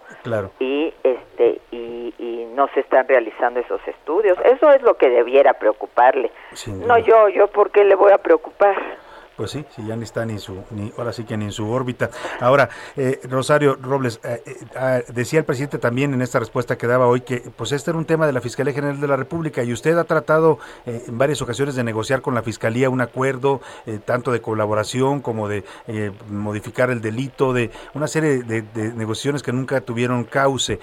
La Fiscalía, el fiscal Gers Manero, ha actuado en su caso con consigna directa, le pregunto, y también eh, hacia dónde va a llegar ahora y hacia dónde se va a mover Rosario en esta lucha que entiendo va a continuar hasta que logre su libertad. Yo lo que yo nunca intenté negociar algo fuera de la ley. Yo en principio, como la ley lo prevé, por indicación de mis abogados, que la verdad no me gustaba para nada, era ir a un procedimiento abreviado. que, aunque seas inocente, te declaras culpable, como lo hacen muchas de estas chicas que están aquí porque no tienen otra opción. Y pues la pena que estaba estipulada o que, ten- o que se estipularía sería realmente mínima y yo saldría de la cárcel. Pero cuando empezaron a hablar de que yo tenía que pagar miles de millones de pesos que ni siquiera han comprobado ni si- y de los cuales además ni siquiera estoy acusada, entonces pues yo desde luego renuncié a esa posibilidad. La otra pues son negociaciones que me vinieron a ofrecer otros abogados que también estaban estaban este llevando mis casos y que pues era inculpar, Inculpar, hacia arriba, a Peña Nieto. inculpar hacia arriba. Y eso pues no lo voy a hacer nunca por en primer lugar porque no tengo por qué inculpar porque como lo he dicho miles de veces vayamos al fondo de la verdad. Es decir una investigación de la auditoría superior exacto una investigación de la auditoría superior no es una investigación judicial ¿Por qué necesitan mis, mis declaraciones o que yo implique para poder corroborar su narrativa? Si tienen un caso sólido, pues que lo demuestren. Y no lo han podido demostrar y por eso pues le piden a todo mundo, no te meto a la cárcel, pero fírmame este oficio en donde dices que Rosario te mandó, o donde dices, y ahora conmigo, donde dices que te mandó fulano o te mandó sutano, pues yo no lo voy a hacer, Salvador, nunca lo he hecho en mi vida. Nunca lo, lo haría contra, dice Peña Nieto y Videgaray, que le pidieron inculparlos, pero yo le pregunto, ¿qué pasa con Emilio Cebadúa, que fue su oficial mayor y que a él la UIF sí le encontró dinero en sus cuentas, dinero que se supone ah, podría provenir de estos temas de los desvíos de recursos en Sedesol y Sedato? El asunto es que estos criterios de oportunidad siempre es en función de, eh, en este caso, de servidores públicos, de quienes están en un rango superior al que uno ocupó o similar. Yo he solicitado, y como parte del juicio, he solicitado que Emilio Cebadúa sea testigo. Lo solicité yo, ¿eh? No la fiscalía. Sí. Yo lo solicité porque quiero tenerlo enfrente de mí, porque tenemos todos los elementos y todos los argumentos. Puedo entender, Emilio, porque mira, aquí he aprendido una cosa, Salvador, Sí. a no vivir con resentimiento. Es lo peor que te puede pasar. La traicionó Emilio Cebadú, era un hombre en el que usted confió mucho cuando fue Confié secretario. totalmente y no solo confié. Él todo el tiempo argumentó, dijo, e incluso ante los propios medios de comunicación, que todo estaba Sí. en orden. Y yo te puedo decir que la mayoría de los convenios se realizaron, pues eh, si fueron, eran cu- cuestiones públicas que ahí estaban. Y como siempre dije, si hay uno en el que se actuó de manera indebida, en ese que se castigue a la persona responsable. Claro. Pero no puedes inventar un modus operandi y además, como yo era la cabeza, pues yo soy la responsable. No, yo como dije, yo coincido con el canciller Ebrard. Él no estaba responsable de no poner los pernos, tornillos. ¿no? los tornillos. Yo tampoco. Yo estaba responsable de las políticas públicas, yo estaba instrumentando. A mí nadie me va a decir que el convenio relacionado con los adultos mayores no se llevó a cabo, porque eh, afiliamos a millones de adultos mayores desde los 65 años, que después se los quitó el presidente López Obrador, hasta ahora se los dio recientemente. Nadie me puede decir que no hubo comedores comunitarios, que no hubo cruzada contra el hambre, nadie me puede decir que no hubo brigadistas de la cruzada, nadie me puede decir que no hubo campañas de comunicación que se realizaron a lo largo de todos estos años. Entonces, yo soy la más interesada en que esto se investigue y se llegue hasta las últimas consecuencias. Yo no estoy acusada de eso. Yo estoy acusada de una omisión que además, te quiero decir algo, Salvador, Sí. mis abogados ya solicitaron un sobreseimiento que está en el tribunal colegiado porque, en primer lugar, sostienen que ese delito se derogó por una ley posterior El delito de omisión. de, de ejercicio indebido Ejercicio del indebido. servicio público. Y en segundo lugar, porque el, a la letra dice quien no no hubiera informado a su superior que en caso de haber una afectación al erario público de ta ta ta ta no hubiera informado a su superior jerárquico que en este caso hubiera sido o era el presidente de la República o evite que el acto se haya cometido. O sea, si yo hubiera evitado que el acto se cometiera, estuviera en un delito. Claro. Falta el no. Y ese fue un debate muy interesante entre mis abogados, la fiscalía y, y, y en donde pues los fiscales decían hay que inferir, que dicen no, no, es que la ley no se infiere, la ley es letra, eh, eh, punto y coma, ¿no? Claro. Lo que está escrito. Y entonces estamos en ese debate también. Claro, son, son varias vías, Rosario, y yo le preguntaba después de esto, ¿qué va a seguir? Eh, eh, yo sé que su, su lucha no ha sido fácil por todo esto que usted comenta, eh, eh, todo el poder del Estado para que usted siga en la prisión, eh, pero también entiendo que su salud se ha visto mermada, su ánimo también. ¿Hacia dónde va Rosario Robles y qué va a hacer en esta siguiente etapa? Mira, aquí la salud de todo mundo se Sí, merma, ¿no? Es sí. decir, es un espacio muy húmedo, lugar, un lugar muy oscuro en todos los sentidos de la palabra. Yo me he refugiado mucho en la lectura, en la meditación, en la yoga. Eh, he tenido caídas. Realmente lo que más me ha afectado es que se me disparó la hipertensión. Yo tengo esa esos antecedentes familiares, no la había tenido y aquí ya se me declaró una hi- hipertensión arterial. Y también que me caí. Y lamentablemente de esa caída, pues un disco me está mordiendo el nervio ciático y eso, pues, ¿para qué te cuento los dolores No, que a mí me dan? son Incluso fuertes. se habla de la posibilidad de una operación. Ese, esa, pero mi ánimo, a ver, yo hago ejercicio, yo estoy para adelante. Si me quieren ver derrotada no lo van a lograr, Salvador, porque yo soy inocente, porque yo estoy aquí por un atropello, porque si ya en este país el amparo, que es el único instrumento que tenemos frente al abuso de poder, ya se hace a un lado, entonces, ¿qué nos queda a los mexicanos? Yo estoy aquí porque soy una convencida de que hoy nuestras libertades están en riesgo y tenemos que seguir luchando. Y yo lucharé desde este espacio. Claro. Si lo que quieren es callarme, no lo van a lograr. Sé que pueden ir a niveles peores, sé que van a acusarme. Ya lo han hecho, me eh, tengo por medios de comunicación me enteré de lo de delincuencia organizada, como acusan a los científicos de delincuencia organizada y a todo mundo, ¿no? Este, sé que tengo una hija y me preocupa porque eventualmente ha recibido amenazas, pero finalmente pues yo tengo que ser Rosario Robles hasta el último día de mi vida y he sido una mujer que ha luchado toda la vida por su país. Eso le- se lo dije al juez. Le dije, yo estoy aquí a pesar de haber sido una funcionaria ejemplar y una mexicana que toda la vida le sirvió a México. Pero estoy ahí también por algo, Salvador, que lo dijo el fiscal, el no el general de la República, el que tengo en mi caso. Rosario Robles fue la mujer más poderosa de México, cosa que yo nunca me Eso, se, atribuyo. cas- ni eso me se castiga en este país, supongo. este, por eso estoy ahí, porque para ellos cualquier mujer poderosa hay que quitarla del camino.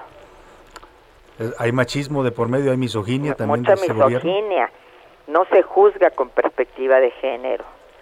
Y, y el volver a insistir cosas que ya estaban juzgadas, Salvador, como el que eh, si mi viaje fue por un motivo o por otro, cuando, ¿y qué importa?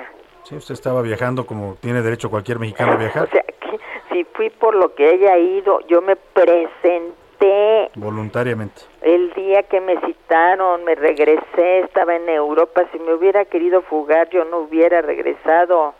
Hubo voces que me dijeron, es una trampa, no lo hagas, no te presentes. ¿Se ha arrepentido en algún momento de haberse presentado No. voluntariamente? No. No. No se arrepiente. No, porque te voy a decir una cosa. Si no me hubiera presentado, era automáticamente una autodeclaración de culpable. Claro. El que nada debe, nada teme, dice mucho el es. presidente, pero parece que en su caso no lo valora, ¿no? Y además, pues yo soy la más interesada, y lo dije siempre, es que se diera a cabo, se llevara a cabo este juicio, porque hubo primero todo un juicio mediático, ¿no? Y lo platicamos varias veces, claro. un dictamen mediático, un efecto corruptor, y soy la más interesada en que el juicio se lleve a cabo, nada más que en libertad, porque ese es mi derecho. Sin duda. Pues estaremos muy atentos, Rosario Robles. Sabemos que tiene otros compromisos, así es que le agradecemos mucho el haber podido comunicarnos con usted ahí al penal de Santa Marta, Catitla, y seguiremos con atención eh, su caso y su lucha por obtener lo que la ley le da derecho. Muchísimas gracias, muchas, Muchas gracias, gracias. Salvador, un abrazo muy afectuoso, gracias. Ahí está Rosario Robles, exsecretaria de Sedatu y de Sede Sol. Bueno, pues ella sostiene que es inocente y bueno, pues eh, como cualquiera tiene derecho a la presunción de inocencia en este país. ¿no? Nada más que en su caso particular, pues eso no existió. El juez la tiene eh, en prisión desde hace dos años, dos meses, a pesar de que el delito que le imputaron no ameritaba la prisión preventiva. Y bueno, dijeron que tenía riesgo de fuga, inventaron una licencia falsa, le dan un amparo. La semana pasada estábamos pendientes de ese caso y el juez dice, no, se tiene que quedar. Lo que usted escuchó ya es que hay ahí temas de venganza política, rencores viejos, dice de Andrés Manuel López Obrador, cuando fueron compañeros del PRD, muy unidos y muy cercanos, por cierto, ¿eh? en su momento, lo Rosario misma lo decía, yo le ayudé a ganar eh, la jefatura de gobierno de la Ciudad de México, donde empieza el despegue de quien hoy es presidente de México, pero todo eso, todo eso quedó sepultado en el pasado y hoy lo que prevalece es el rencor. Dice el presidente que él no es un hombre de rencores, que no guarda rencores ni venganzas, eso dice y lo repite mucho en sus conferencias mañaneras, pero en el caso de Rosario Robles, pues todo apunta a que sí, que sí hay viejos rencores y venganzas que la mantienen en prisión. Vámonos a esta canción rápidamente. Vamos a recuperar la canción porque arrancamos con este tema y es precisamente dedicada a todas las mujeres guerreras del cáncer contra el cáncer de mama. Es Diego Torres, una canción que las inspira a ellas y nos inspira siempre a todos a ser mejores y a buscar siempre esto que canta Diego Torres, que es la esperanza. Saber que se puede, querer que se pueda, quitarse los miedos, sacarlos afuera,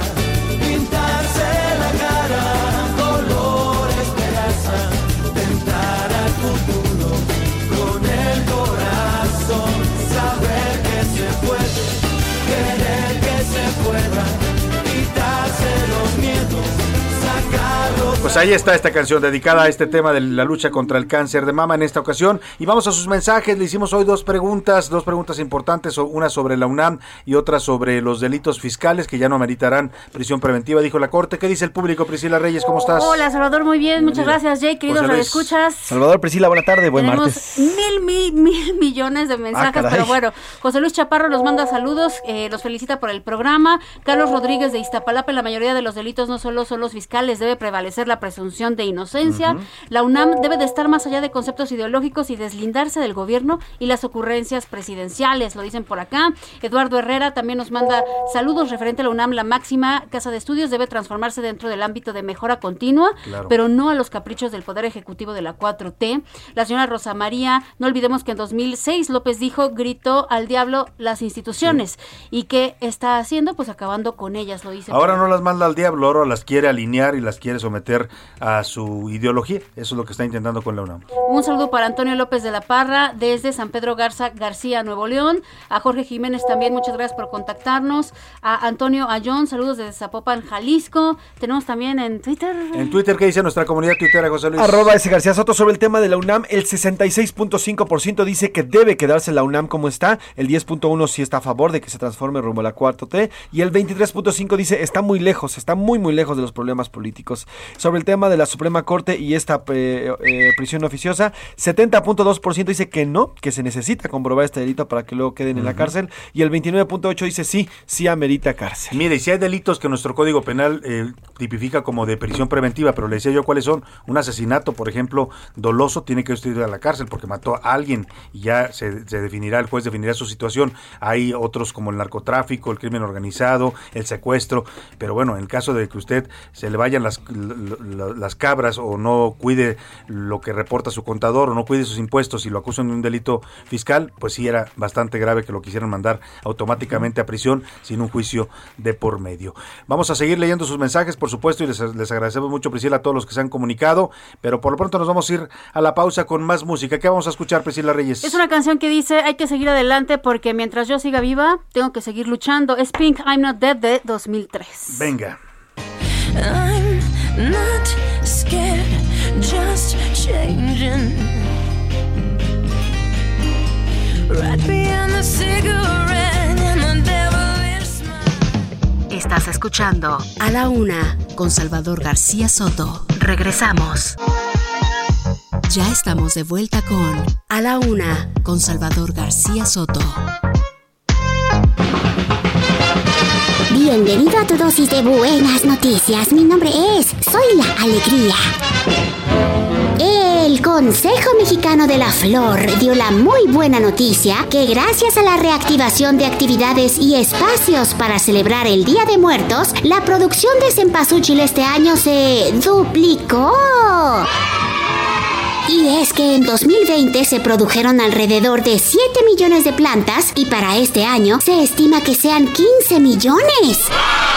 Actualmente se observan macetas de esta flor típica de temporada en todos los puntos de venta del país en sus distintas variedades como el tradicional pompón amarillo anaranjado. Se prevé que la derrama económica para este año por venta de cempasúchil, de flor cortada y de maceta será de 300 millones de pesos.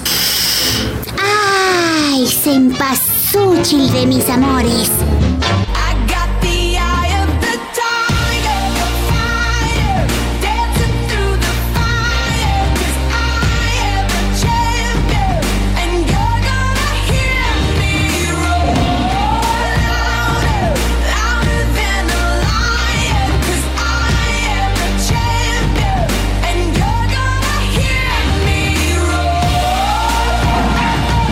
De la tarde con 31 minutos. Está usted escuchando a la gran Katy Perry con Roar, esta canción de 2013, Priscila Reyes, que también se la estamos dedicando a las mujeres que luchan contra el cáncer. ¿Por qué?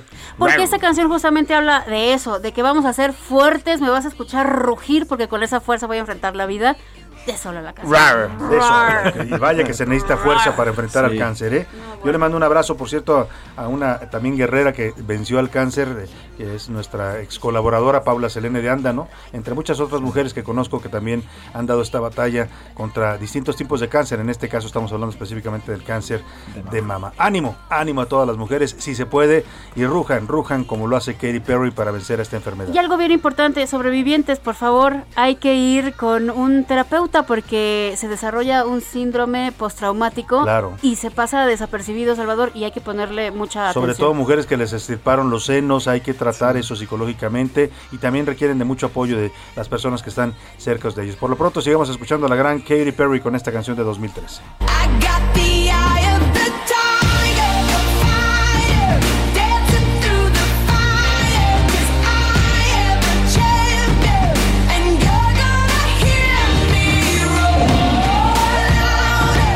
Bueno, vamos a recuperar algo de sus mensajes porque nos consumió tiempo la entrevista con Rosario Robles. Ya estamos compartiendo en Twitter algunos de los mensajes que emite la exsecretaria de Desarrollo Social y de Sedatu. Nos llamó desde la cárcel de Santa Marta Catitla. Ha estado hablando con varios medios, con varios periodistas, dando su versión ¿eh? y tiene todo el derecho a hacerlo. Durante mucho tiempo la tuvieron aislada, no la dejaban hablar con los medios y bueno, pues creo que también como cualquier eh, persona detenida tiene derecho a expresarse, sobre todo cuando ha habido tantos fallos adversos en su contra y tan y pues tanta tanto interés de este gobierno en mantenerla en la cárcel. ¿eh? Si me apura, yo creo que no la van a dejar salir en un buen rato a Rosario Robles. Es claro, claro lo que ella dice. Eh, ella está más presa por razones políticas y personales de pues de quien usted quiera pensar, ¿no? Aquí se pueden entrar muchos. eh, hay uno que eh, despacha en Palacio Nacional, que es el principal. Él dice que no. Van dos días consecutivos que dice yo no tengo nada que ver. Lo ha dicho, que no es una venganza política, que él no tiene, no alberga sentimientos de venganza. Hoy dijo que no tiene nada personal contra Rosario.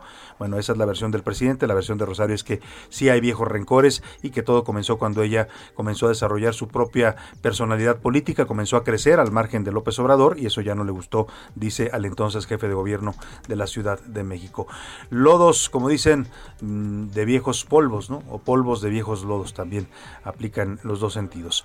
Vamos, Priscila Reyes, con más mensajes de nuestro auditorio. ¿Qué dicen, qué dice nuestro público? Por acá, este medicamento me lo dieron ayer, después de dos semanas esperándolo. Los escucho en la Narvarte Poniente, Trinidad Bautista, y me mandan la fotografía justamente de un medicamento. Y dice: Mira dónde vienen los medicamentos. Y no importa de dónde vienen, lo importante es que lleguen a tiempo. Estos son de la India, ¿no? Supongo. Pero. Ah. Pharma Village, ah, Mandal Regar, District de Lengua, India. Así Sí, es. es que están siendo comprados la mayoría de estos contra el cáncer en la India. El problema no es en dónde los compremos, eh, el problema es que los cómo los están comprando, ¿no? Este mecanismo de la UNOPS que utilizó el gobierno federal porque dijo que era más honesto y más transparente y que no había corrupción, pues sí, pero nada más que pues ha sido muy muy lento, ¿no? En este momento ya no sé en cuánto van, la última vez que yo supe es- iban en el 33% de los eh, de las claves. Las claves son los distintos medicamentos que tienen que llegar a nuestro país para abastecer el sistema de salud pública. Hace más o menos un año andaban en ese porcentaje y creo que no han avanzado mucho. ¿eh? Eh, según el último reporte van por ahí del 50% de las claves, es decir, todavía nos falta un buen tramo. Ya se acabó el año y los medicamentos que debían llegar este año, pues muchos de ellos ya no llegaron con todas las consecuencias que vemos en las enfermedades de los mexicanos. Hola Salvador, soy Ricardo Cosío Ibarra. Considero que los objetivos de la UNAM deben de ser los de la sociedad y más allá de ideologías políticas como las del presidente López, quien dice muchas incoherencias y considero que debe de recibir atención psiquiátrica y neurológica urgente. Pues Es ahí lo está, dice que lo manden al Ricardo sector Cosío. salud también, ¿no? A, a revisión. Salvador García, buen día. Como comentario, eh, la universidad, la UANL, la Universidad de, Autónoma de Nuevo León, León, los- los tiene cuotas más altas, Sí. 7.500 por semestre con respecto a la UNAM, que son 25 centavos. Por esa razón, quieren imponer ideologías en los planes de estudio. La Universidad de Nuevo León tiene programas de emprendimiento como asignaturas y es una referencia nacional, haciendo honor a la reputación de la región. Sí. Saludos desde Monterrey, Sí. Raúl Rodríguez. Eh, es otro esquema y sí, allá hay cuotas eh, mucho más eh, notorias. También las hay en la Universidad de Guadalajara. En varias han metido varias cuotas, autónomas, no como la educación privada, que es carísima. Son cuotas más o menos simbólicas. En la UNAM ese tema no ha avanzado. Acuérdese que pues, eso, eso le costó el cargo a Francisco Barnés, el rector de la UNAM. Allá por el año 2000 quiso imponer, primero eliminó el pase automático ¿no? y luego quiso poner cuotas, cuotas que eran bajas. Se hablaba entonces, me acuerdo, de 60 pesos o algo así, que tenían que pagar los alumnos de la UNAM. Pero hubo un- toda una revuelta, un movimiento, el CEU, de donde vienen, por cierto, muchos de hoy están en el gobierno. Exacto. Claudia Sheinbaum, Martí Batres, Carlos Simas, que ahora ya no se acuerdan de él, pero ya reapareció allá en Chiapas, que era esposo de Claudia eh, Sheinbaum. Eh, todos ellos salieron de ese movimiento del CEU, ¿no? Del Consejo Estudiantil Universitario, que se opuso a- precisamente a las cuotas en la UNAM. Buenas tardes. En Colima ya en noviembre se incrementa el aforo de alumnos en los salones de clases. Estamos preocupados los maestros porque no hay nada del refuerzo de la Cancino. Tenemos miedo.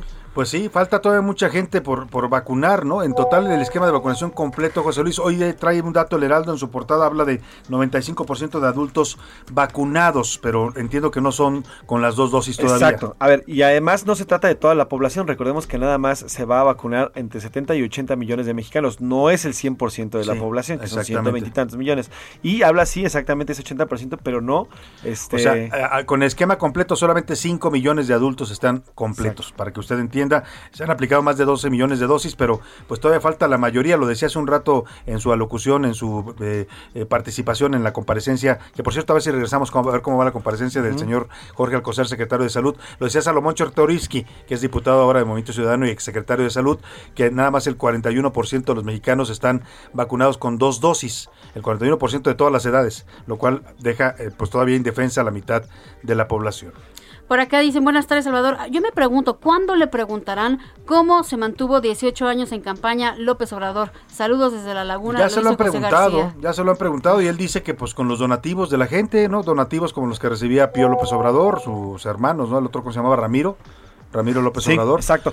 Pues donativos de esos, ¿no? Y les descontaban a los diputados de, de- del PRD primero, luego de Morena, ¿no? Les descontaban también a los funcionarios públicos, pues de ahí se los- ya mantenido. A los trabajadores también lo hacían. Sí. Los trabajadores de Dicen- decían que eran donativos voluntarios, pero en el caso, por ejemplo, los descuentos, yo supe de muchos trabajadores de la Asamblea Legislativa, de, de- del gobierno de la Ciudad de México, cuando López Obrador era, era jefe de gobierno, que no estaban de acuerdo con los descuentos, pero se los hacían. 10% de sus sueldos se los descontaban para el movimiento.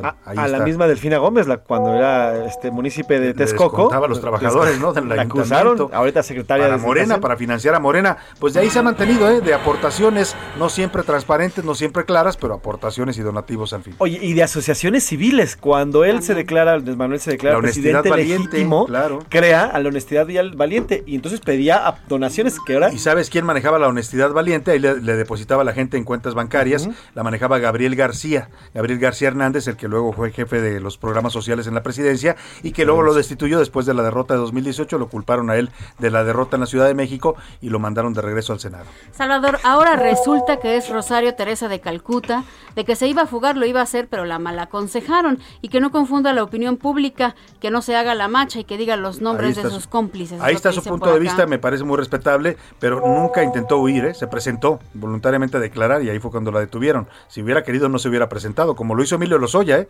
lo tuvieron que traer extraditado de España y lo trataron mejor a Emilio Lozoya, aun cuando era prófugo, ¿no? A, a- a el propio Emilio se evadúa, a muchos otros que le cuento que andan prófugos de la justicia y, y nunca se presentaron a declarar. A la que sí se presentó la dieron, le dieron este trato. Nos Alonso, mensaje, pero Alonso perdón. Ancira también tuvo que negociar Alonso en España. Ancira lo tuvieron que traer desde España Negoció también. en España y ya lo trajeron. Y luego después. les digo que les iba a pagar 200 millones de dólares y no les ha cumplido nada. Bueno, pues en fin. Eh, está llegando un mensaje que no está firmado, pero dice, quiero demostrar que es una mentira lo del desabasto de medicamentos en el IMSS. Adelante, le estamos contestando. Aquí leemos la información que nos manda. Y, y también le pido al resto del público que nos diga si no ha sufrido este desabasto, porque yo conozco mucha gente que, que va a atenderse en el IMSS y que sí, eh, eh, familiares, pues una hermana que se atiende, siempre que va le dicen tiene que comprar estos medicamentos, aquí no los hay, cómpralos usted, y la gente tiene que ir a las farmacias a comprarlo. Eso es lo común, ¿eh? Decir que no hay desabasto en el IMSS, pues seguramente a usted le fue bien y qué bueno, pero a veces dicen cada quien habla en la feria como le va en ella, ¿no? Y listo. Listo, José Luis, ¿tú tienes algo más? Nada más para este eh, dejar en claro el dato es el 49% en el avance de la cobertura de esquemas completos en la población, pero son repito y esto es esto es importante decirlo, solamente son 80 millones de mexicanos, mientras en todo el mundo los países como Israel, como Estados Unidos y otros países van a vacunar o piensan vacunar a toda su población, el total de la población, aquí solamente 80 millones de mexicanos y de ellos solamente el 49% tienen una cobertura con esquema completo de estos adultos entre 18 y 65 años, así es que así va la vacunación en nuestro país, aunque nos digan que no, que sí está avanzada la vacunación. Pues sí, ahí, ahí está el tema. ¿Tienes tú algo más del tema del IMSS? Sí, llegó, nos acaba de llegar justamente un mensaje, es delegación México Oriente Naucalpan. Es una receta individual que le mandan por tamsulosina, cápsula o tableta. Y sí se la surtieron. Está firmada y se la surtieron. Lamentablemente no le veo la fecha, pero bueno. No, y qué bueno que a usted le fue bien, ¿eh? Yo insisto, tengo muchos conocidos y testimonios directos de gente que, pues sí, van y la atienden la, la receta, pero le dicen usted vaya y compre el medicamento porque aquí no lo hay. 28 de septiembre de 2021. ¿Qué hace usted si se quiere aliviar? Pues va y paga en una farmacia privada el medicamento que no le da el Seguro Claro. Social. Y oiga, vamos a rápidamente al cotorreo informativo de este de este martes. Martes 26. Ya llegó la hora. ¿La hora de qué? La hora del cotorreo informativo. José Luis Sánchez, te toca a ti Oigan. Priscila Salvador, yo voy a hacer algo que no se ha hecho en la Radio Nacional. Ubican, ubican la página. No te vayas a desnudar. No, no. Sé. Eso, nada más las podrían ver. ¿Han- ¿Conocen la página Pornhub? Pornhub. Ajá, Pornhub. No. Es No, una yo no. página, a ver, es que es ¿De bebé, qué hablas. José Luis? Pornhub es una página totalmente pornográfica. Ah, porn. ¿Cómo nos preguntas eso? Pornhub. Conocemos eso, José. Ok. Bueno, yo nada más ¿Quién porque es una somos, página. Pero José Luis te va a informar. es una página que de nada, se queda. No, bueno, esta página es una página, para quien no la conozco, es un sitio de pornografía, pornografía legal y de acceso gratuito. Es muy famosa y el dueño, bueno, tiene miles de millones de dólares y es muy famoso. En fin. Bueno, pues a través de redes sociales se ha hecho mucho más famoso el señor Chang Shu. ¿Y por qué les digo eso? Bueno, pues por, ¿y por qué voy a hacer algo que nunca se ha hecho en la radio nacional? Les voy a poner un video de Pornhub en la radio. Adelante.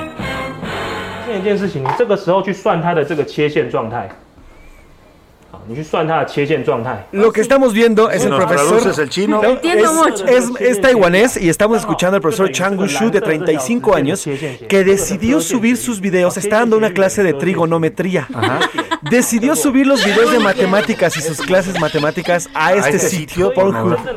Él las hacía en YouTube, sin embargo no consiguió las visitas pues que él desearía. Pero en el sitio, en el sitio de Pornhub ya tiene 1.7 millones de reproducciones Y solo habla de y solo habla de matemáticas, álgebra y trigonometría. Bueno, para muchos que no entendemos las matemáticas, sí, casi es como pornográfico escuchar estos conceptos de trigonometría. Y más en chino. en más taiwanés, chino. aquí explica muy bien porque tiene un pizarrón enorme, como estos, como las, las universidades de Harvard, y va explicando cuáles son los problemas trigonométricos, algebraicos y demás. El chiste aquí es que se ha vuelto muy famoso porque la gente eh, ya comienza a verlos y el mismo sitio con la inte- inteligencia artificial, si están viendo un cierto video pornográfico, les recomienda este de matemáticas. Y entonces los que van ahí a buscar otra cosa, pues, Pues- encuentran trigonometría. Trigonometría y álgebra, 1.7 millones en tan solo un mes que se subió a esta página y ya está haciéndose famoso en Taiwán y además Oye, obviamente en todo el mundo. Y me recordó mis clases de trigonometría en la preparatoria, en la universidad. no, no, yo no entendía nada, era como si me estuviera hablando el profesor en chino. ¿no? taiwanés. El maestro explicaba y explicaba, yo decía, ¿qué dijo? Ahí sí, Bueno, va- ahí sí enseñan bien el seno y el coseno. Y el tangente. En la tangente. Priscila Reyes, ¿qué nos tienes tú? Oigan, qué cosa. Escuchen esto. Es? ¿Quién es? ¿Quién es? Indiana Jones, como que quién. Indiana Claro, Jones. el gran Indiana. Ahorita van a entender por qué estoy poniendo esto de fondo. Resulta que, imagínense ustedes que son un turista alemán, están visitando Mondello, que está cerca de Palermo, allá en esta isla italiana. Ajá. Se encuentran una tarjeta de crédito, ven que dice Ford, pero no hasta ahí se quedan. Ford. Van a la policía a regresar la tarjeta de crédito, investiga la policía de quién es y resulta que es de Harrison Ford. Y que Harrison ¿Del Ford actor del actor? Harrison Ford ¿La tiró? Resulta que él está allá, no sé si ustedes lo sepan, pero está grabando la próxima entrega de Indiana Jones número 5. Este, y entonces se le perdió la tarjeta de crédito. La policía investiga en dónde está el hotel e invitan a este turista Ajá. A que vaya con ellos para regresarle la tarjeta de crédito a Harrison Ford al hotel. se la da personalmente. Se la da personalmente y él dice, bueno, yo quiero una recompensa. ¿Cuál? Una selfie y listo. Hay una Se selfie selfie circulando en las redes sociales con Harrison Ford y Oye. este hombre que Simon Milevsky que le regresó la tarjeta de Dos crédito. cosas. Qué dos bueno que no cosas estuvo en México. apuntar a tu nota que está muy, muy entretenida. La primera, qué bueno que Harrison Ford no estaba rodando su película en México. Aquí- sí, si no, nunca no, hubiera recuperado no, su no, tarjeta de nunca, crédito. nunca. Y segunda, qué bueno que la turista alemán, este, o el turista alemán, Ajá. no vino a Tulum y se fue a Italia, porque si hubiera venido a Tulum, ya no les quiero contar qué le hubiera pasado. exactamente. No hubiera podido ni encontrar la tarjeta de Harrison Ford. En México hubiera sido una historia totalmente, Totalmente diferente. distinta esta que nos platicó Priscila Reyes. Ay. Muchas gracias a ambos. Gracias. Vámonos Gracias, Salvador. a más información rápidamente. A la una, con Salvador García Soto. Y vamos hasta Guerrero porque, oiga, eh, este hecho que ocurrió, mire, Guerrero de pronto nos da este tipo de notas muy lamentables. El presidente López Obrador anduvo allá de gira el fin de semana eh, y, dijo, eh, hizo declaraciones muy desafortunadas cuando le preguntaron los reporteros en la zona de la montaña si iba a revisar el tema de la venta de niñas. Ya le pusimos ayer el audio, el presidente dice que no, que eso no le importa porque eso es eh, no es la reg- no es la regla, es la excepción, que las comunidades tienen muchos valores, muchos valores culturales, morales. Yo no lo dudo, ¿eh? Los, nuestros pueblos originarios tienen muchos valores. Lamentablemente, la miseria y la pobreza en Guerrero, combinadas con el, pues la falta de atención del gobierno, las necesidades de la gente, ha generado también fenómenos muy delicados, como este de la venta de niñas, como el narcotráfico, como el que la gente se involucre con actividades delictivas. Este caso que le voy a contar tiene que ver con esta degradación social que el presidente no quiere reconocer, pero que sí existe en estas zonas de Guerrero. A balazos y a machetazos, civiles armados que fueron identificados como integrantes de la Policía Comunitaria de Salpatláhuac, en Guerrero, agredieron a uniformados de este municipio, a policías.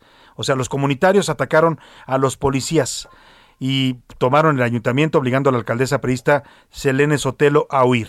Es eh, lo que dice el presidente del pueblo bueno con sus tradiciones bonitas y sus valores morales. Vamos contigo, Carlos Navarrete, para que nos cuentes esta historia de violencia allá en Guerrero. Buenas tardes. Así es, Salvador, informarte que elementos de la Policía Municipal de Xalpatláhuac fueron agredidos por civiles armados que se asumen como integrantes de la Policía Comunitaria, dejando a dos uniformados heridos. También se confirmó que los civiles tomaron las instalaciones del ayuntamiento, obligando a la alcaldesa Selena Sotelo Maldonado, quien denunció que fue amenazada de muerte, a abandonar el lugar y solicitar el apoyo de la gobernadora Evelyn Salgado Pineda. A través de redes sociales se difundieron videos en los que se escucha una balacera en plena cabecera municipal y se observa ciudadanos huir del lugar. Somos amigos, pues la gente se empieza a retirar. Hay una balacera aquí en Salpatlava, en donde se llevaría la reunión.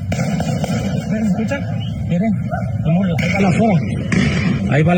Los primeros reportes indican que se trató de un enfrentamiento a balazos entre policías municipales y policías comunitarios. Posteriormente, en conferencia de prensa, Selena Sotelo explicó que ayer se convocó en el ayuntamiento a una asamblea en la que se determinaría si la población aceptaba o no la permanencia de la policía comunitaria en ese municipio. Salvador, mi reporte. Pues ahí está Carlos Navarrete, lamentable esta situación. Nos estamos acordando que Xalpatlagua, que es el pueblo donde era originario un, un cantante, un integrante de la academia. ¿Quién era Priscila Reyes de aquel concurso? Catarino, es Erasmo Catarino, Que que, le era parte súper El, carismático. el conde de Tlalpa, de, De Tlal- Xalpatlagua. Xalpatlagua. Xalpatláhuac, Bueno, pues ahí, ahí estalló la violencia y los guardias comunitarios atacaron a policías y tomaron el control del ayuntamiento. Vámonos rápidamente a escuchar este reporte de Mirka Ramírez, porque los cárteles mexicanos, pues ya no solo dominan el narcotráfico en nuestro país y en Estados Unidos, bueno, también en Canadá tienen buena presencia, sino ahora en Europa, en Asia, se están expandiendo nuestros cárteles. Son de exportación, ¿no? Falta que el presidente los presuma como un logro también de su gobierno. Milka Ramírez nos platica cómo los tentáculos del narcotráfico mexicano están llegando ya a todo el planeta. Los cárteles mexicanos extendieron su operación y ahora tienen presencia en al menos cuatro continentes. Se trata de América, Asia, Oceanía y Europa. Según la Oficina de Naciones Unidas contra la Droga y el Delito, en su informe Drogas sintéticas y sustancias psicoactivas en América Latina y el Caribe 2021, son estos grupos delictivos los responsables del aumento del tráfico de metafetaminas en Estados Unidos y Canadá. Los grupos que dominan el mercado son el Cártel Jalisco Nueva Generación y el Cártel de Sinaloa. En 2019, en Ontario, Canadá, se aseguraron 180 kilos de metafetamina en las llantas de repuesto de un automóvil que fue enviado desde México. Para el tráfico en otros continentes, los cárteles transportan los narcóticos en avión, barcos o por correo. En agosto del 2019 se incautaron 755 kilogramos de cristal oculto en un cargamento de pieles de vaca. En Europa, además del cártel Jalisco Nueva Generación y del cártel de Sinaloa, la Europol ha detectado la influencia del cártel de Tijuana. Mientras tanto, el desmantelamiento de laboratorios de metafetamina ha disminuido drásticamente en nuestro país. Pasó de 180 en 2015 a tan solo 40 en 2019. Y es que, de acuerdo con la DEA, la capacidad de producción de drogas en México ha aumentado y los cárteles han encontrado la manera de necesitar menos laboratorios. Esta droga se produce principalmente en estados como Baja California, Sinaloa, Jalisco y Michoacán. Para A la Una con Salvador García Soto, Milka Ramírez. Vaya tema este de los cárteles mexicanos que ya llegan a Asia, a Europa, hasta Oceanía están presentes. Vaya, pues sí, si no se les combate aquí, pues van a expandirse a todo el mundo. Son negocios al final de cuentas, ¿eh? Ni ilícitos, pero negocios. Vámonos con Oscar Bota y cosas más lícitas y los deportes. Sub 13. Para el barrio les brinda su Reyes en house. Oscar Mota, ¿cómo estás? Mi querido Salvador García Soto, ¿cómo estás? Hoy un gran día para ganar. Generalmente, y esto siempre lo digo, escucho el programa completo y aprendo muchas cosas, pero en estos últimos 10 minutos he aprendido muchísimas cosas más. Por ejemplo, la ruta del tema de López Obrador y demás, y los dineros, no lo sabía. Y lo de Pornhub, no sabía yo que era Pornhub. Ah, no, no, no, no. o sea, estoy, estoy. adolescente y un joven muy bien portado. Por supuesto, sí, sí, esa católico, no te le cree 100%. nadie, No consuma, Oscar, no consuma nadie. pornografía. No, usted, por eso. Oye, ¿qué tienes en la mano que son? Sí, vendas. Una- una razón. Obviamente. Tiene un cayote ahí, Oscar. Todavía, mi querido Salvador. Vámonos, Oscar los Joven uno todavía. Mi estimado Salvador García Soto, ya la Fórmula 1 ya está en México el día de ayer, tarde, noche. Llegaron al Aeropuerto Internacional de la Ciudad de México por lo menos siete aviones Boeing 747, una capacidad más o menos de 110 toneladas, pues con todos los armatotes y todos los artilugios que tiene que ver la Fórmula 1, ¿no? ¿Ya Entonces- trajeron los carros? No. ya, o sea, o sea, ya vine, eh, de, de aquí la próxima semana se van a hacer diversos eventos. Lo habíamos platicado en este espacio. Se va a hacer un show showrun de parte de Red Bull en la parte de Metro Revolución y todo ese aspecto. Entonces, ya están los carros por aquí, ya están obviamente todo, pues toda la temática de la Fórmula 1 ya acaba de llegar. toda la Entonces, parafernalia, ¿no? Va a estar interesante y lo vamos a estar reportando. Hoy inicia a las 7 de la noche la Serie Mundial. No llegaron los Dodgers, los terminaron eliminando el fin de El semana. equipo del presidente son los Dodgers, ¿no? No le atinó ahí. No le atinó No le atinó ahí. Van los Bravos de Atlanta, los Atlanta Braves, contra el equipo de los Astros de Houston. Por cierto, en, va a estar un mexicano, pero como umpire, Alfonso Márquez va a ser uno de los umpires que va a llevar obviamente este tema. Y finalmente, Noel León, piloto que compite en la categoría de Challenge de NASCAR de apenas 16 años, coronó, se coronó campeón de la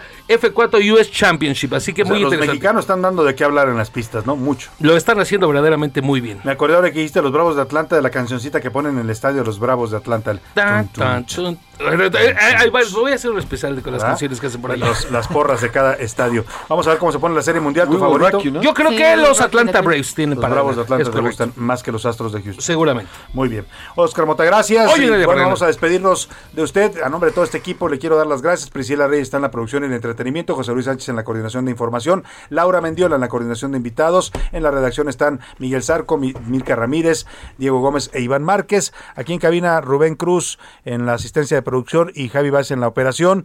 Pero sobre todo le quiero agradecer a usted, a usted que nos escucha. Sin usted, como dicen por ahí, no seríamos nada. Le deseo que pase una excelente tarde. Provecho. Quédese con Adriana Delgado y el dedo en la llaga. Ya lo sabe. Yo mañana aquí lo espero a la una. Buena tarde, provechito.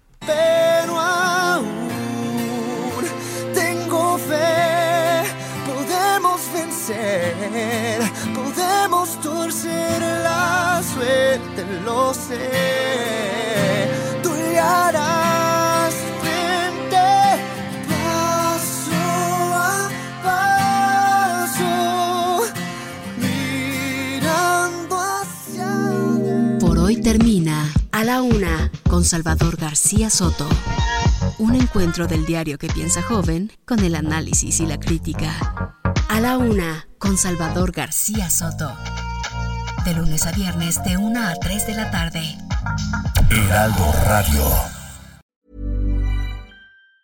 Planning for your next trip? Elevate your travel style with Quince. Quince has all the jet setting essentials you'll want for your next getaway, like European linen, premium luggage options, buttery soft Italian leather bags, and so much more. And it's all priced at 50 to 80% less than similar brands. Plus, Quince only works with factories that use safe and ethical manufacturing practices. Pack your bags with high-quality essentials you'll be wearing for vacations to come with Quince. Go to quince.com slash trip for free shipping and 365-day returns.